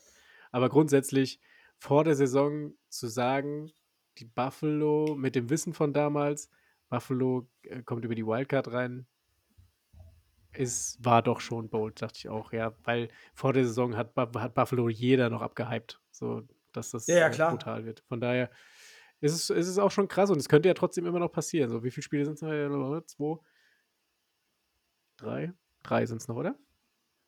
Äh, wir haben, ja, es sind drei noch. drei also wir haben jetzt Halbfinale, Finale Dings und dann kommt Woche 18 und Woche 18 ist ja, Mhm. ja, äh, für einige Teams geschenkt. Mal gucken. Aber das Restprogramm ist ja machbar. Für, für die Bills hatten wir ja vorhin. Von daher ist die Wahrscheinlichkeit jetzt nicht mehr groß, dass sie tatsächlich über die Wildcard rein müssen. Aber äh, ja. Es war lange Zeit im äh, Bereich des Möglichen. Ja. Äh, Miami sind tatsächlich Bold Predictions, die ein bisschen traurig sind, muss man fast sagen, weil es ja war sowas war wie beide Edge haben 10 Sacks, ähm, dann auch, dass Jalen Phillips pl- 15 plus Sacks hat. Ähm, jetzt muss man sagen, Bradley Chubb hat aktuell 12, Jalen Phillips hat 7, ähm, was halt einfach daran liegt, dass er sich die Achillessehne gerissen hat. Punkt. So. Ähm, ich hatte Jalen Phillips lange Zeit auf dem, oder der wäre auf dem Kurs gewesen für Double Digit, auf jeden Fall. Ähm, also ohne diese Verletzung wären, also 15 hätte er nicht geschafft, aber dass beide 10 haben, das hätte auf jeden Fall funktioniert. Ja, also äh, ich muss da sagen, ich war nie so ein, so ein Phillips-Believer, einfach ähm, aufgrund der ganzen, der war ja am College schon ständig verletzt und in der NFL hat es genauso weitergemacht. Deswegen hatte ich den vorhin noch nicht in meinem Dynasty-Ranking drin, der kam für mich auch nie in Frage, weil äh, ja, er ist talentiert, äh, keine Frage, aber du kannst dein Talent halt auch nur zeigen, wenn du fit bist und auf dem Feld stehst. Und Achillessehne muss man auch gucken, wie er da zurückkommt. Ähm, Gerade so, also Achillessehne für Edge Rusher ist schon brutal, weil die halt auf diesen ersten Schritt so angewiesen sind und wenn du da Explosivität verlierst, wovon er ja lebt. So, ich bin gespannt, hoffe, dass er, dass er einigermaßen wieder zurückkommt. Aber ja, er war ja on Pace. Ich glaube, er war ja on Pace auch für 13 oder 14, oder? Glaube ich ja. am Ende sogar. Gut, und Chubb, dass Chubb jetzt so viel hat, das liegt jetzt halt auch, der hat jetzt ein Monsterspiel gehabt. Das hast du ja ganz oft. Eben. Ja, ist ja dieses Kelly Mac-Phänomen aktuell Ja, dieses Jahr. genau. Ja, deswegen. Ähm, ja, bei New England auch ein bisschen äh, mit Christian Gonzalez, ja auch schon früh raus irgendwie. Äh, konnte das quasi die Interception da mit vier nicht matchen. Äh, mein persönliches Highlight übrigens in der AFC East, und da kommen wir jetzt auf jeden Fall noch zu, und da habe ich nichts als Hebe übrig, weil ich von Zach Wilson jetzt geschädigt bin. Ähm, wenn ich mir die Bold Predictions von Tarek zu, zu den Jets angucke, Sorry, da war noch richtiger Fanboy. so, ähm, also, die waren es alle nicht. Also, John Franklin Myers, Inside 2, war jetzt auch nicht gut. Ähm, hat keiner über 10 Sex. Ähm, ich glaube, Jermaine Johnson ist aktuell der Beste mit 8. Äh, und Super Bowl Baby. naja, fast. ja, knapp nah dran. Knapp vorbei. Ist auch daneben. Ich mochte Flo. Week 5 macht A-Rod den AB und alles, alles verloren wurde- wurde. Gut, jetzt bringt sie Zach Wilson nicht in den Super Bowl, aber hm. ähm, Verliert den Super Bowl gegen Love. ja. Ah, Flo, Flo schreibt gerne Geschichten im Football. Super, Das merkst super. Das, ja, das, äh, Flo wäre gut, wär gut in dem äh, im äh, NFL-Headquarter die, die die ganzen Skripte schreiben. Weil die NFL ist ja eh geskriptet, wissen wir alle. Ja, ja, klar. Ist ja, angeblich ist ja auch der Mimbowl geskriptet, äh, dass das letzte Mal so knapp war am letzten Spieltag. Da wurde mir auch Logisch. vorgeworfen, als, als hätte ich das alles geskriptet. Ähm, dann, so, dann gehen wir jetzt rein. Wir sind jetzt in der AFC North. Äh, Christoph, ähm, Jetzt wird's, jetzt wird's wir hart. müssen für jetzt ran. Ralle. Jetzt wird's hart. Also, jetzt muss man sagen, bei Baltimore, jetzt können wir kurz auf meine Prediction eingehen. Ich habe gesagt, aus der Defensive Line ähm, wird Owe nur die drittmeisten Sex haben. Das ist korrekt. äh, hat er auch wirklich. Ähm, David Clowney und Justin Madubike haben mehr. Äh, Justin Madubike, absoluter Baller aktuell, muss man sagen. Brutal. Richtig brutal. Ähm, also, das ist richtig. Queen hat ein weniger als, als, als äh, Owe. Ähm, also, ansonsten ist aber die, der Kern ist halt korrekt da. Kannst du den jetzt Kern wir- einfach ausweiten auf den nächsten Punkt, der da jetzt kommt? dass ich gesagt habe, dass Kai Hamilton kein Top 10 DB-Finish in Fantasy macht. Das ist jetzt natürlich undankbar für einen, der, glaube ich, aktuell Platz 3 oder Platz 2 oder so ist. Also Huch. Hamilton ist ja halt Was war da denn der, los? der, High, der Highflyer. ähm, ja, aber warte, jetzt kannst du natürlich schön auf mich eintreten, weil du warst ja in der Folge nicht dabei. Ich weiß aber, dass du auch kein Kai Hamilton-Believer warst. Oder bist. Ja, ja, jetzt mittlerweile natürlich schon. Ist ja logisch. Wieder Kapitän Wendehals. Ich habe immer gesagt, dass Kyle Hamilton der reale Shit ist. Ist ja wohl logisch. Nein. Ähm, ich war mir immer, und ich glaube, das war bei dir ja auch so, ich war mir immer unsicher, welche Rolle er dann tatsächlich kriegt. So, und ich hatte die Befürchtung, dass Kyle Hamilton einfach zu tief spielt, weil äh, er das halt sehr gut kann. So, und er nicht in diese Rolle gedrückt wird, in der er jetzt ist. So, die Rolle, die er jetzt hat, ist halt ähm, unglaublich hybrid. Er kann, er kann da schalten und walten, äh, geht viel nach vorne. Das ist halt, ist halt ein Playmaker jetzt geworden. Also beziehungsweise kann seine Playmaker-Abilities halt einfach herausragend entfalten. So, und da hatte ich Sorge, dass er in diese Rolle erst gar nicht kommt, weil mangels an Alternativen oder ähm, weil sie ihn halt einfach nicht so einsetzen dass sie ihn jetzt so einsetzen, daran habe ich einfach nicht gerechnet und deswegen habe ich gesagt, dass er, also würde ich, hätte ich damals auch gesagt, der wird kein Top 10 DB. Ja, es ist ja, also mein, mein Kernpunkt war ja aber auch, dass er mit Roquan Smith und mit Patrick Queen einfach zwei, der hat ja zwei Staubsauger vor sich, die dann einfach, also aus meiner Sicht, die einfach super viel aufsaugen und in meiner, in meiner Welt war tatsächlich, also es ist ja nun wirklich so, dass die anderen beiden für ihn äh, ein bisschen Space gemacht haben also gerade Roquan Smith ist bei weitem ist immer noch guter Dynasty-Linebacker, aber ist bei weitem nicht mehr so, so over the top, wie er es quasi in den Jahren davor war. Und ähm, das hatte ich tatsächlich nicht erwartet. Ich dachte tatsächlich, die beiden sind so drüber, dass da kein, kein Platz sein wird. Für noch einen. Ja, aber da, da siehst du mal wieder, wie. Ähm, und das äh, ist Baltimore einfach ein Alleinstellungsmerkmal in der Liga. So, was die mit ihrer Defense da machen, das ist so variabel. Da, gibt es so viele Spieler, die da, die da ähm, Gamechanger sein können. Das hast du in, in den meisten anderen Defensive hast du das nicht. Da hast du diese 1, 2, 3 Eckpfeiler, sag ich mal. Äh, und bei Baltimore passiert es ja immer wieder in Regelmäßigkeiten, das ist ja dann noch irgendwann kein Zufall mehr, dass da Spieler ausbrechen, die ähm, wo, woanders vielleicht nicht funktioniert haben oder die woanders gar nicht funktionieren würden. So, das siehst du jetzt schon wieder bei, äh, bei Clowny finde ich. Ganz extrem. Clowney war mhm. davor gegenüber vom besten oder einen der besten Pass-Rusher der Liga und war da nur halb so produktiv wie jetzt. So, und, und auch davor, so, der war ja noch in Seattle und so. Klar, der war immer, war immer solide, war immer gut, war ein klassisches Clowny-Phänomen, aber der explodiert ja förmlich in Baltimore. So, das ist, da, damit hat ja niemand gerechnet, dass Clowny nochmal so abreißt. Und das ist einfach das Scheme. Das Scheme ist so gut, damit jeder Spieler seine Stärken ausspielen kann. Und ähm, ja, in dem Fall muss ich sagen, war das natürlich, war das falsch zu denken, dass Baltimore nicht erkennt, welche Stärken Hamilton hat. So. Und ähm, das wird mir wahrscheinlich auch nicht mehr so oft passieren. Jetzt, wenn es um Spieler geht, die in Baltimore spielen, dann muss ich Abbitte leisten. Baltimore schafft es immer, ähm, Spieler im besten Licht dastehen zu lassen. Bestes Beispiel auch Patrick Queen. Da haben wir auch alle gesagt, das, das ist nichts. Und ja, die haben seine Schwächen erkannt. Er kann äh, nicht gut covern, so dann lassen wir ihn halt nicht mehr covern. Dann machen wir das, was er am besten kann und das ist, äh, schickt man auf die Pass-Rush-Reise. So, und das macht er herausragend. Ja, und es ist ja nicht auf die begrenzt. Also, wenn du jetzt überlegst, Calvin Neu aktuell da, ist ja. auch exakt in so einer Rolle eingesetzt. Äh, das ist so gut, wie die, wie die dann Spieler mit ihren Stärken einfach einsetzen, äh, wo sie sonst in anderen Teams einfach auch nicht funktionieren. Ähm, zu dieser Clowny-Geschichte, das kann man mal den Querschnitt machen, auch zu einer anderen Bold Prediction, die wir haben.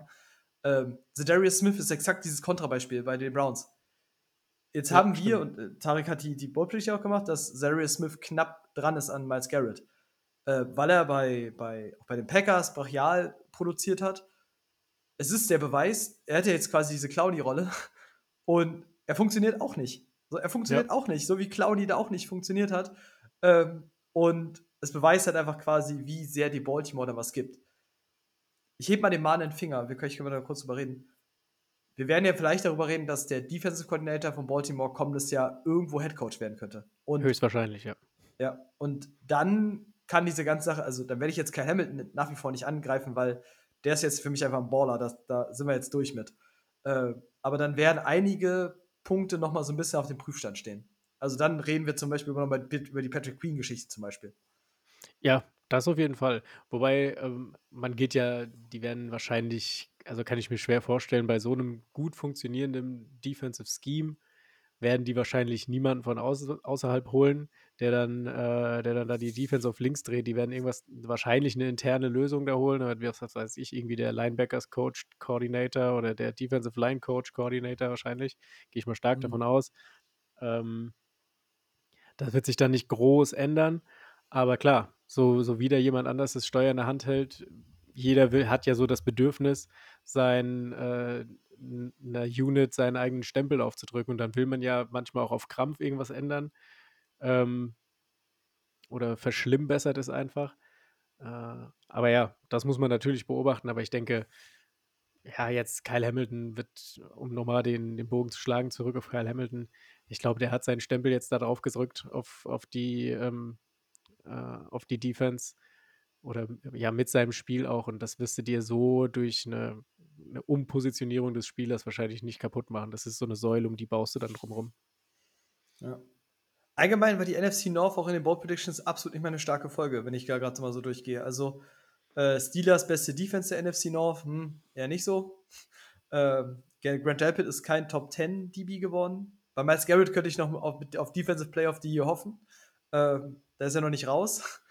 Äh, Long Wilson, ich habe es gerade extra nachgeschlagen nochmal, ist Platz 14 aktuell, also ist ein Top 20 Linebacker. Ähm, obwohl er sich jetzt die Snaps mit äh, German Pratt teilt, die war richtig erstaunt. Ich habe es heute nachgeschlagen, weil ich die, die Snap-Counts gesehen habe. gesehen. ähm, dass German Pratt, also dass die Bengals aktuell ein Zwei-Linebacker-Team sind, nahezu, also keine 80%-Rolle, sondern wirklich komplett so. Oder wie du ihn genannt hast, Deut deutsche Anzalone. ich habe gesehen, German Pratt, deutsche Anzalone. Also, das äh, war auch gut. War, war nicht gut. Tobi mit einem guten Read, dass die Browns nämlich die beste Defense stellen. Das äh, kann man so bestätigen, obwohl die, die Ravens Defense auch stark ist, aber die Browns sind eine Top 7 Defense, äh, tatsächlich die sieben beste Defense aktuell. Ja, die ähm, waren ja bis Woche, bis Woche 7 oder 8 oder so, waren die ja die, ja. zumindest was Points allowed und so angeht, mit einer der besten. Mhm. Wenn nicht die beste sogar.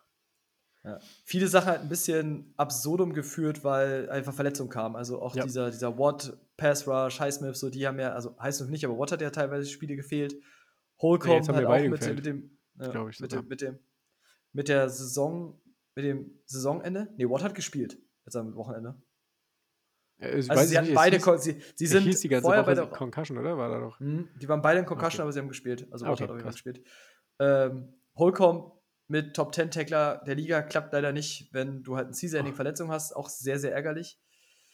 Ähm, ich weiß gar nicht, aber ich glaube, an die JOK-Thematik können wir das am Haken machen, oder? Also da bin ich auch jetzt, die, die, das. Du meinst, der Junge ist Ding jetzt ist durch. Das, das, das, Ding ist durch, oder? Also ist, ist der, spielt der, ich hab, mal kurz, gebe ich ehrlich zu, ich gucke aktuell wenig Cleveland-Spiele.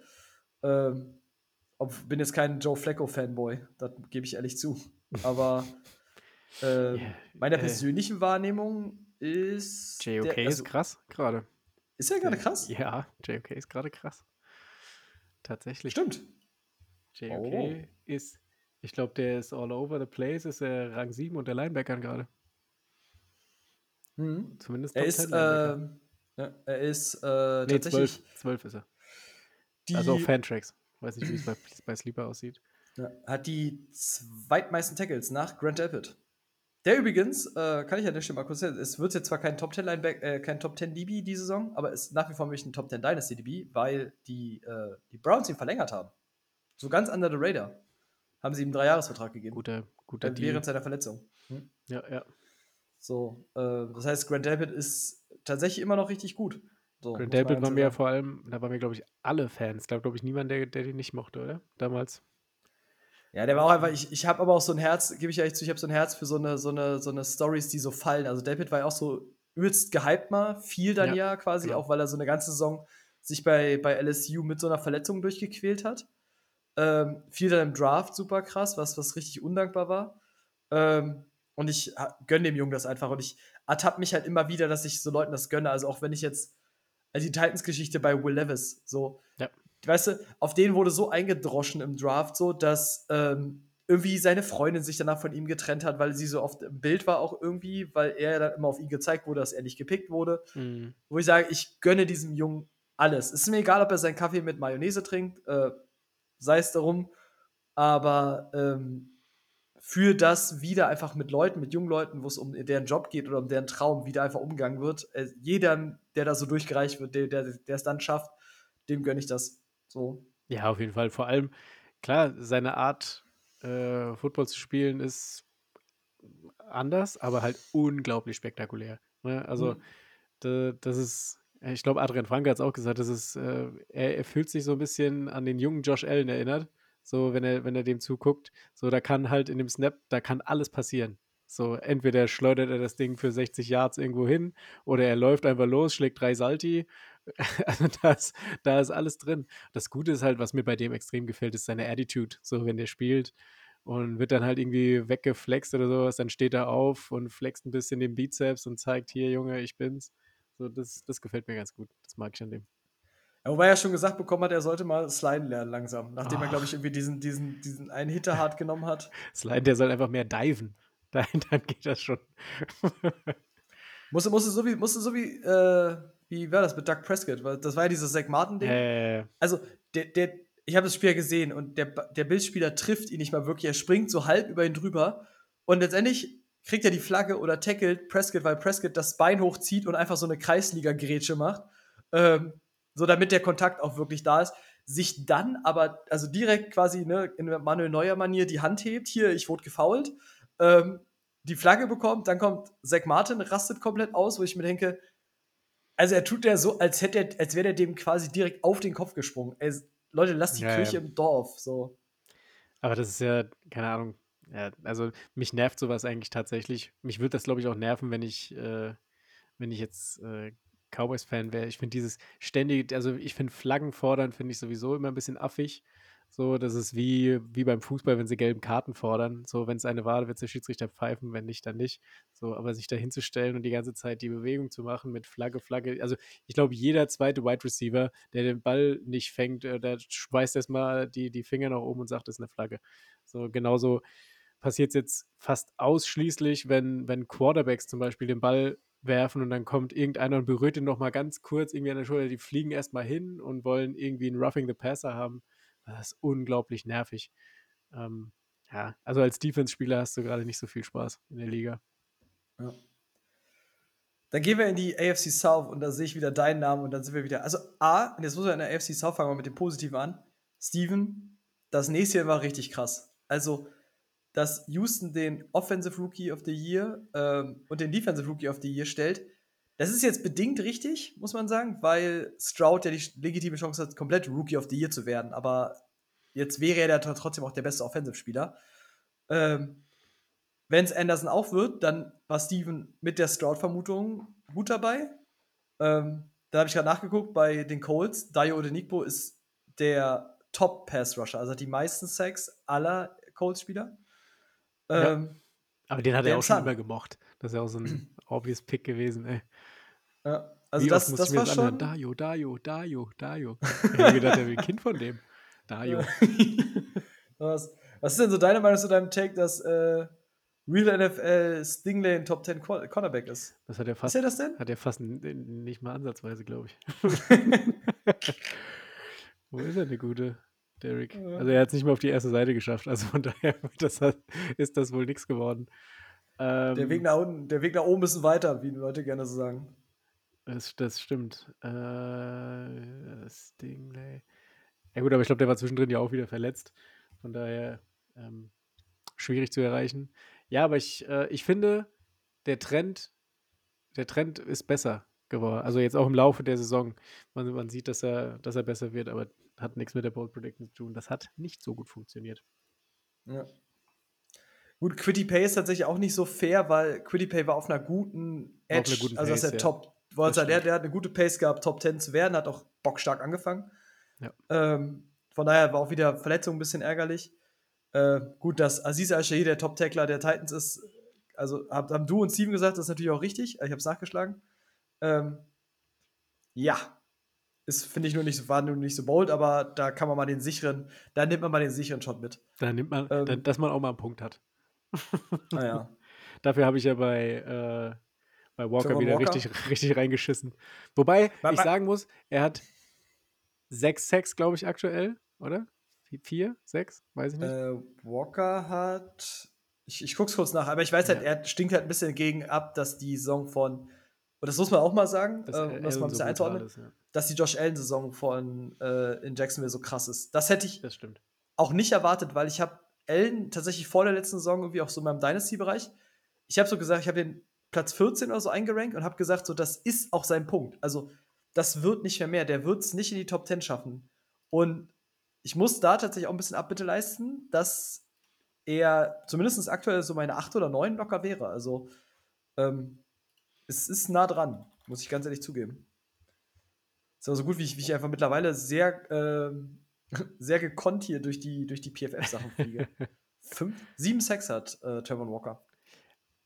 Auch da muss man sagen, der, der Trend zeigt in die richtige Richtung bei dem. Also wenn man sich die erste Saison von ihm anguckt und guckt es jetzt an, er ist halt deutlich dominanter auch auf der Edge. So vor allem settet er die Edge gut. Das gefällt mir.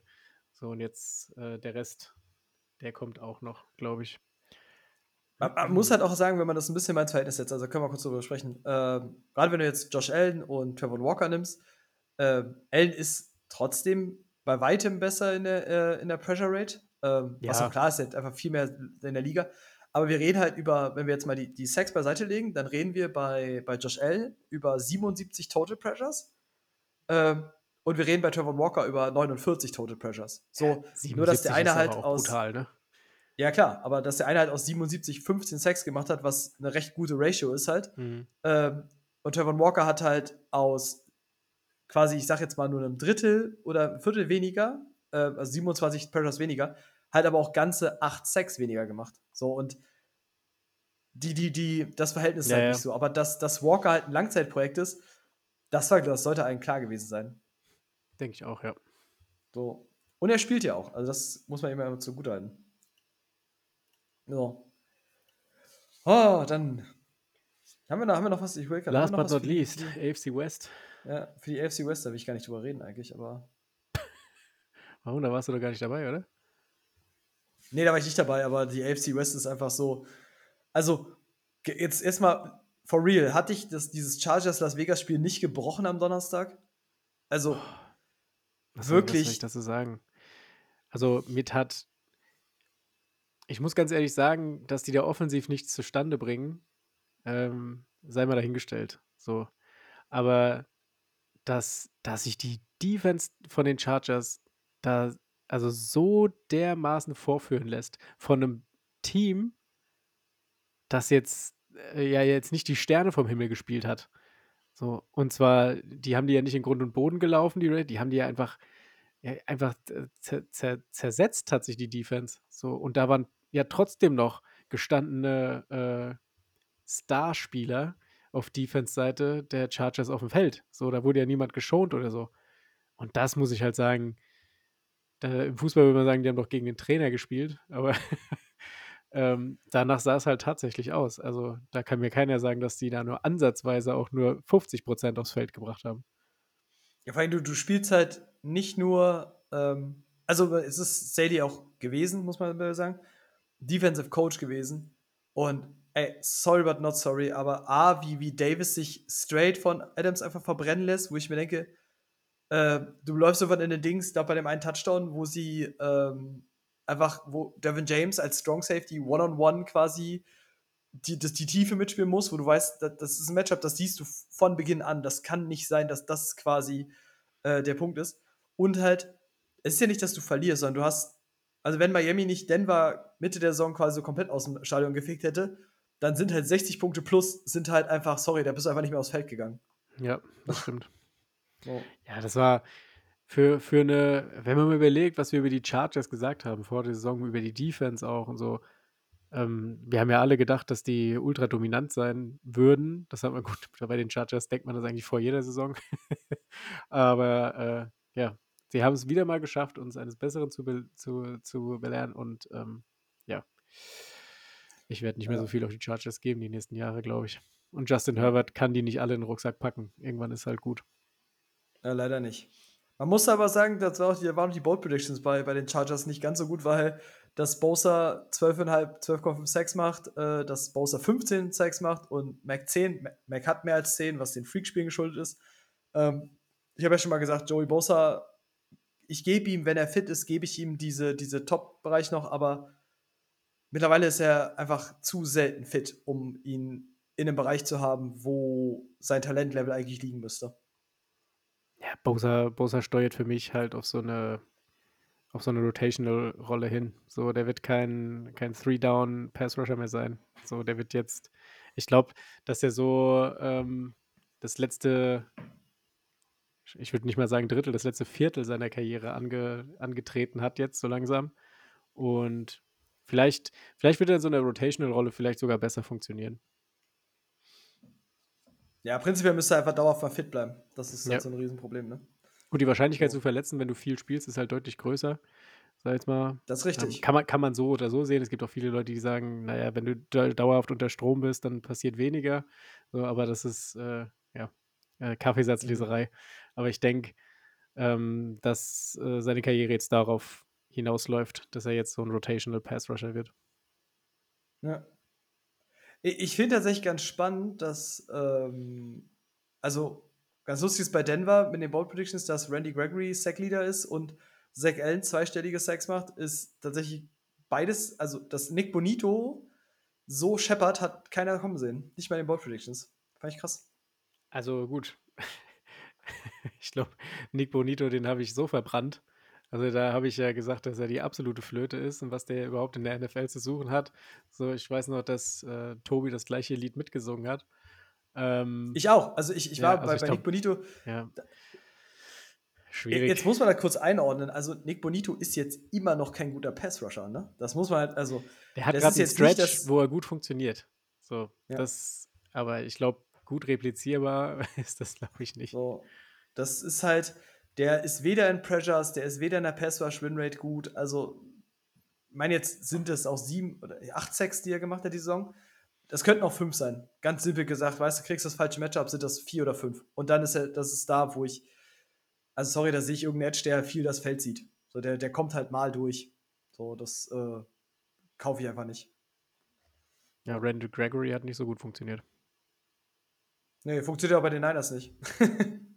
Ach, stimmt, der ist ja bei den Niners. Ich dachte, der ist verletzt. Ja, ja. nee, ist bei, ist bei den Niners, aber das, das, nachdem sie dann für Chase Young getradet haben, ist, ist, ist die Sache nachher auch durch. Also Ja gut, du tradest auch nicht für Chase Young, wenn Randy Gregory super funktioniert. eben.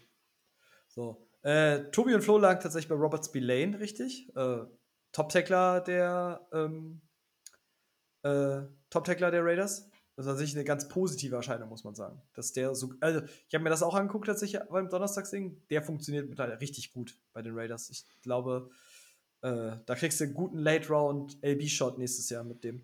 Ja, da habe ich, glaube ich, auch eine Wette gegen Tobi verloren mit Spillane. Ich habe gesagt, äh, er hat gesagt, äh, Spillane wird der Top-Tackler. Ich habe gesagt, Diablo wird der Top-Tackler.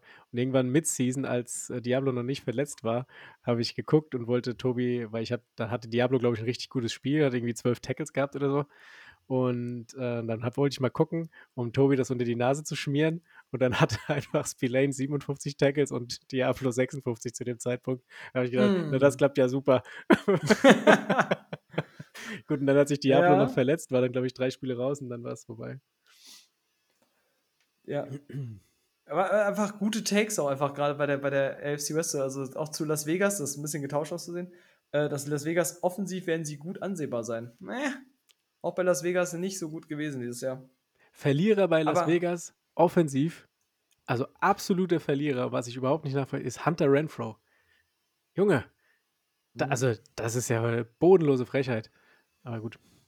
Renfro Ich, ich gebe aber ehrlich zu, äh, ich verstehe diesen Jacoby Myers halt nicht. Also, das ist halt, du kannst mir, kannst mir 20 von 20 Redrafts vorstellen, ich drafte niemals Jacoby Myers. In keiner Welt, weil in keiner Welt ist der für mich ein Receiver, den ich aufstellen möchte. Nee, also hat in meinem Kosmos auch noch nie eine Rolle gespielt, Jacoby Mice. Muss ich ganz ehrlich sagen. Das ist richtig krass. Äh, da habe ich mich auch letztens, ich mir auch so dabei ertappt, weil ich so dachte, so, das ist nicht ohne. Aber gut, ein bisschen sind die Bold Predictions ja auch dafür da, dass äh, quasi dann so lustige Sachen entstehen, dass du ähm, zumal das Virus auch bei Kyle Hamilton verbrannt haben, weil es gab ja valide Gründe dagegen. Ähm, aber es wäre ja halt, also es war ja schon bold, das nicht zu behaupten. Das muss man ja auf jeden Fall sagen. Und Ja, klar. ähm, von daher ist ja, sich zu verbrennen, ist ja so ein bisschen das, der Sinn der Bold Predictions. Und äh, wenn ich mir so gewisse Bold Predictions angucke, dann müssen wir dann nächstes Jahr noch mal ein bisschen mehr dahin kommen, dass wir uns da noch, noch mehr verbrennen können. Weil ich habe so ein paar, wo ich jetzt so dachte, die ich nur noch mal drüber gelesen habe, wo ich dachte, also hättest du mich vor der Saison gefragt, hätte ich dir auch das exakt bestätigt, dass Ja. das eintreten wird. Also Ja, das stimmt. Da müssen Ähm. wir, da müssen wir auch ein bisschen ähm, strenger zu uns selbst sein. Mhm. Ja, es ist ja, ich habe es ja mal gesagt, es ist immer dieser Punkt von, du willst ja nicht unbedingt falsch liegen. Ähm, und mit jeder Aussage, mit der du halt, ähm, die du halt tätigst, besteht halt die Chance, dass du falsch liegst. Und umso riskanter sie ist, und das wissen wir auch, umso mehr ist halt dieser Punkt von, ja, ähm, gut, du kannst ja daneben liegen. Also diese Rashawn Gary-Geschichte zum Beispiel, mit der ich hier seit einem Jahr oder seit anderthalb Jahren durch diesen Podcast fahre, ähm, ich muss da durch und er, ich hoffe, er wird's und ich hoffe, er wird irgendwann in dieses absolute Elite-Level kommen. Und ich bin der Erste, der sich dann dafür rechtfertigen wird, wenn das nicht so ist. Aber ich mache das ja nicht aus Lust und Laune, sondern ich mache das ja aus einer, oder wir machen das ja aus einer Intention raus, dass wir gewisse Annahmen haben, so wie wir das bei Kai Hamilton zum Beispiel auch hatten. Ja.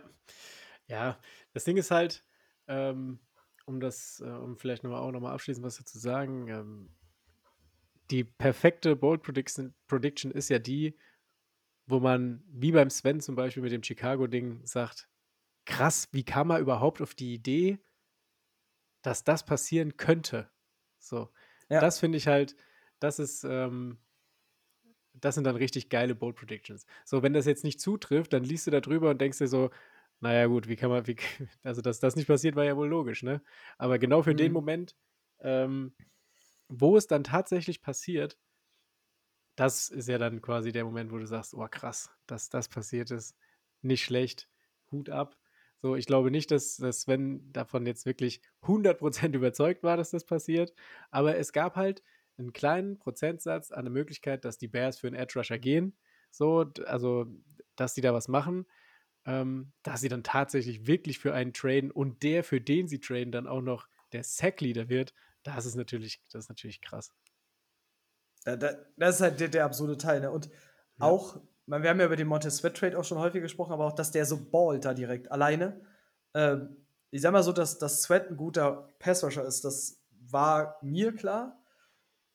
Aber hätte ich dir Brief und Siegel gegeben, dass, wenn der in eine Defense kommt, die nicht top-notch ist, was ja die Front bei Washington einfach war, dass der ab ersten Punkt der dieser Primed Edge One sein kann, hätte ich nicht. Hätte ich Nee. nicht hundertprozentig Hätte ich auch unterschrieben. nicht. Niemals. So. Also generell Teamwechsel ist ja gut auf, de auf defensiver Seite ist es noch mal ein bisschen, äh, ist es noch mal ein bisschen abzuwiegeln so. Der muss kein Playbook in dem Sinne lernen so. Der hat eine Aufgabe, entweder er rusht den Quarterback oder muss die Edge halten. So viel mehr äh, als Laie jetzt gesagt passiert da ja nicht. So, aber ähm, das, dass das direkt so, so funktioniert, davon kannst du einfach nicht ausgehen, wenn du dir einen Spieler mitten in der Saison irgendwo holst. Sieht man auch bei Chase Young, der funktioniert ja so auch so halb gut, sag ich mal. Aber halt auch schon wieder besser. Also Ja, wahrscheinlich natürlich auf einem, so- hohen, so auf einem hohen Level, was man von einem Spieler erwarten kann, äh, so mit seiner Qualität. So, aber es hätte ja genauso gut sein können, dass er reinkommt und einfach, einfach direkt abreißt. So, da sagen ja, haben ja auch viele gedacht, gerade auch im Fantasy-Football-Bereich, so, oh, der kommt jetzt dahin, hat einen Prime-Pass-Rusher auf der anderen Seite, kriegt nur eins gegen eins Duelle, der wird jetzt ballen. So, das funktioniert, ist aber nicht immer so einfach. So, und deswegen ähm, ist es noch höher einzuschätzen, dass Sweat so brutal abgeht bei Mhm. Chicago. Gerade bei einem Team, wo jetzt nicht äh, die, der Augenmerk auf irgendwelche anderen krassen Interior Pass Rusher liegt oder sowas. Ja. ja das finde ich halt so krass, dass er da halt dann einfach trotzdem so ballt, ne? Weil, ja, Chase Young, das, ich glaube, das Thema wird im Podcast hier noch ein bisschen bleiben, weil ich mir auch sicher bin, dass alleine die Leistung, die er jetzt zeigt, wird ausreichen, dass die Niners ihn nicht bezahlen können am Ende. Und äh, das ist halt mal nach der Saison der Fall und äh, ist okay. Also, du hast jetzt eine dritte Runde bezahlt dafür, dass du dieses Jahr unbedingt die Titel willst. Völlig verständlich. Aber sie werden Chase Young nicht halten können. Nicht mit der, also nicht auch mit der, mit der Ayuk-Verlängerung, die jetzt kommt und die wird kommen und die muss kommen. Ähm, du wirst den nicht auch noch bezahlen können. Also irgendwann sind auch, ich sag mal, die Ressourcen erschöpft, wenn dein Quarterback 150 Euro im Monat verdient, so nach dem Motto. Also, Ja, früher oder später. Gut, die Defense ist halt auch, gerade upfront, ist halt upfront super teuer. Muss man halt schon ja, ja, sagen. klar. Ich meine, der hat einen Hargrave Grund, warum. Washington alles verkauft hat. So, Mhm. Washington hatte auch extrem viele Spieler da bezahlt. So, und irgendwann musst du dich dann halt trennen. Aber gut, Ja. ähm, es geht ja gru grundsätzlich darum, der, der Rams Weg hat's, Wake, der, der Rams Weg hat's ja gezeigt. So, du machst die Sache ja für genau ein Ding. So, wenn du dich in dem Fenster siehst, ja, scheiß dir auf den Drittrunden-Pick, dann hol noch einen Premium-Pass-Rusher rein auf eine, auf eine Elite-Position, äh, so, oder beziehungsweise nicht auf eine, eine Elite-Spieler für eine Kernposition, so rum, dann mach das halt. Es, du kriegst wahrscheinlich nicht mehr so viele Chancen. Nächstes Jahr werden die Karten wieder komplett neu gemischt. Ähm, du musst Spieler bezahlen, Spieler werden gehen, Spieler werden kommen und dann weißt du gar nicht, ob das ganze Gebilde dann noch so funktioniert, so wie es jetzt gerade funktioniert. Jetzt bist du in einem guten Spot. Die NFC, gut, ist im Endeffekt jetzt doch stärker als gedacht. So, aber ähm, grundsätzlich ist der Weg ja geebnet, sag ich mal. Also du, du bist ja selbst in dieser NFC, bist du ja das stärkste Team. Also Ja. ich hätte jetzt vor dem, vor dem Bildspiel, und ich hänge das noch nicht so hoch, aber aktuell glaube ich, dass rein mit den Schwächen, die die Eagles haben, glaube ich, dass die Niners die Eagles in acht von zehn Fällen schlagen können. Mit, alleine mit, mit, dem, mit dem McCaffrey Outside Run Game, das, das kriegen die Eagles auf der Linebacker-Ebene nicht gestoppt und dann ist, wenn McCaffrey fit ist, ist das halt absolut tödlich. Ähm, Dallas, glaube ich, wird im Rematch, würde das vielleicht eine ganz andere Nummer werden, das würde viel schwieriger werden.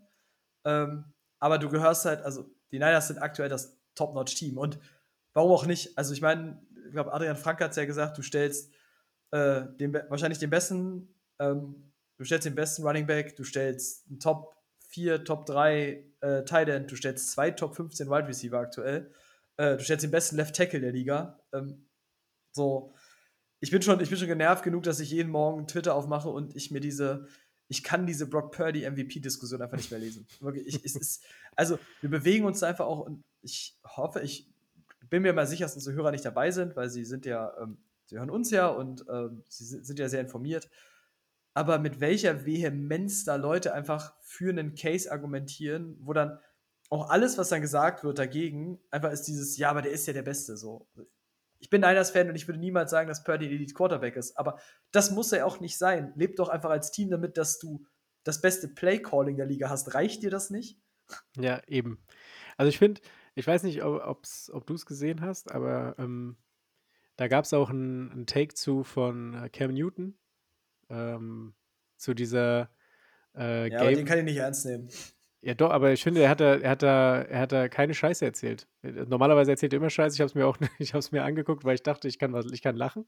So, aber dann, das war, glaube ich, ein 8-Minuten-Video und Mhm. da, äh, weil er, die, die Presse hat sich ja irgendwie auf den gestürzt, weil er gesagt hat, dass Dak Prescott ein Game Manager ist. Ja. So. Und ähm, grundsätzlich äh, hat er ja aber trotzdem recht. So, er hat gesagt, es gibt äh, fünf äh, Quarterbacks in der Liga, ungefähr fünf, die ein Spiel an sich reißen können und quasi mit der Art, wie sie spielen, das dem Spiel eine andere Richtung geben können. So außerhalb der, äh, außerhalb der, der, des geskripteten Spiels so, oder Mhm. außerhalb äh, des Gameplans sind nur wenige Quarterbacks in der Lage, ein Gamechanger zu sein. Tatsächlich ein richtiger Gamechanger. So, und dann, dann sehe ich jetzt zum Beispiel das Spiel der Cowboys am Wochenende und denke mir so, jetzt in diesem Moment bräuchte dieses Team einen Gamechanger. Jemanden, der das Spiel an sich reißt und ähm, mit unvorhersehbaren Sachen das Spiel eine andere Richtung gibt. So, und das sind nicht viele Quarterbacks, die das können. Das, so, und dann zu sagen, ähm, da, dass sich dann Reporter hinstellen, die in ihrem Leben nie Football gespielt haben, zu sagen, Cam, du hast keine Ahnung. So, du, wie, kannst du, wie kannst du nur sagen, dass Dak Prescott nur ein Game Manager ist? Und dann hat er auch gesagt, ein Game Manager zu sein, ist nicht negativ behaftet. So, die Leute behaftet, sagen immer, ein Game Manager ist ein, ist ein schlechter Quarterback. Das, das stimmt ja per se einfach nicht. Bloß weil du ein Game Manager bist und kein absoluter Game-Changing Quarterback, heißt es ja nicht, dass du schlecht bist. Du funktionierst in dem System, was für dich da ist, sehr gut. Und ich finde, das passt eins zu eins auf Brock Purdy gerade. Der ist, Ja, der ist kein, der hat keinen Arm, dass er 70 Yards werfen kann. Der äh, ist nicht der Über-Scrambler. Der, der, der kreiert zwar auch außerhalb der Struktur, aber das ist nicht sein, sein, Kern, äh, sein Kerngeschäft, das zu tun. Sein Kerngeschäft ist es, im System was vorgegeben ist, gut zu funktionieren. Und das tut er. So, und das ist für mich die Definition von einem Game Manager, von einem guten Game Manager, ähm, das zu tun. So, und, und das fehlerfrei zu tun, vor allem. So, und, ähm, und ich finde, da hat er einfach einen Punkt gehabt, zu sagen, dass äh, was, was am meisten da rauskommt, ist, dass Game Manager auf keinen Fall eine negativ behaftete Bezeichnung für einen Quarterback sein soll. Ganz im Gegenteil. Das ist halt der Punkt, ne? Und es ist halt dieses, äh, zwei Sachen dazu sind halt krass, weil, also A, dass die Leute vergessen ist halt, die Shanahan Offense will das doch. Sie will doch nicht zwangsweise einen Quarterback, der dir Dinge kreieren muss, weil dir dieses Scheme Dinge kreiert, noch und nöcher. Ähm, und ich verstehe nicht, warum die Leute sich darüber so aufregen oder so aufspielen, weil ich gebe dir zwei Beispiele oder ich gebe dir zwei Fälle, du sagst mir, welche du lieber hättest. Hättest du lieber die, also jetzt reden wir über Justin Herbert, ist ein Top 5 Quarterback, sind wir uns einig. Hätte ich aktuell lieber die Chargers mit einem Top 5 Quarterback oder die Niners mit einem, ich sag mal, Top 12, was Purdy jetzt ist, ist mit als Game Manager, der dir, ich sag mal, Dinge übers Scheme hinaus kreieren kann, die dir Jimmy Garoppolo nicht kreieren konnte. Ich habe doch in, in, in 10 von 10 Fällen habe ich Option B lieber, als dass ich gerade in der Haut und du siehst es ja live bei den Chargers. Die haben einen Quarterback, der kreieren muss, noch und nöcher, noch und nöcher. Und es funktioniert nicht. Und in der Light-Version funktioniert es tatsächlich auch teilweise bei den Chiefs aktuell nicht. Weil die Chiefs gewinnen noch Spiele über eine gute Defense und weil Patrick Mahomes Patrick Mahomes ist. Ähm, aber wie diese Offense, die ihn einfach boykottiert, ähm, also diese Kadarius Tony Deception haben wie, wieder, wo ich mir denke, ganz ehrlich, dass, dass die nicht irgendwann rausgehen irgendwann und der sagt, ganz ehrlich, wir haben mal, also kriegst eine Intervention, du spielst einfach nicht mehr. Also wir sind noch ja, drei Würfe davon entfernt, dass der Tony nicht mehr anwirft. Das ist halt, so. das ist halt krass, ja. ja. Aber genau das ist das ja. So, das, ähm, ich nehme auch in 10 von 10 Fällen das funktionierende System über dem guten Einzelspieler. So, klar, Mahomes, Mahomes ist halt, der ist ein Unicorn. So, also ich meine, der ist mit Abstand die Eins. So, wenn es darum geht, Plays out of structure zu machen und, ähm, und so. Das, das, das, aber das ist halt das, der ist halt ein Gamechanger. So, der reißt halt Spiele an sich. Und wenn er das nicht machen würde, hätten die Chiefs, Chiefs, glaube ich, wenn ich kurz drüber nachdenke, wenn er das nicht, wenn der nicht da steht, verlieren die Chiefs vier Spiele mehr dieses Jahr, mindestens. Ja, definitiv. So. Und ähm, aber da siehst du ja auch, dass, äh, dass die Mixtur halt so wichtig ist. Du brauchst halt ein funktionierendes System plus Spieler, die in diesem System funktionieren. So. O oder die das System umsetzen können. Und da bringt es dir nichts, wenn du äh, pfeilschnelle Receiver hast, die aber nicht in der Lage sind, einen Cut zu laufen oder sowas. Das, das hilft, dir, hilft dir alles nicht. Und du siehst es ja auch bei Miami, jetzt wo Tyreek gefehlt hat, du siehst, wie wichtig Tyreek Hill für diese Offense ist. Ja. Und wenn sich wenn Niners-Fans ehrlich zu sich selber sind, haben sie, als Debo nicht da war, auch gesehen, wie diese Offense ausrechenbarer wird, wenn sie diese, diese Assets nicht hat rund um, pass auf, wir haben hier mit Debo und Christian McCaffrey zwei Art Running Backs, wo wir euch ein bisschen mismatchen können, wo wir gucken können, wen lassen wir laufen. Also sie haben ja dann häufig auch diese Misdirection gespielt, dass sie äh, CMC nach rechts schicken, Debo nach links und sie quasi einfach der Defense nicht die Option geben zu sagen, okay, sie wissen, wer den Ball bekommt.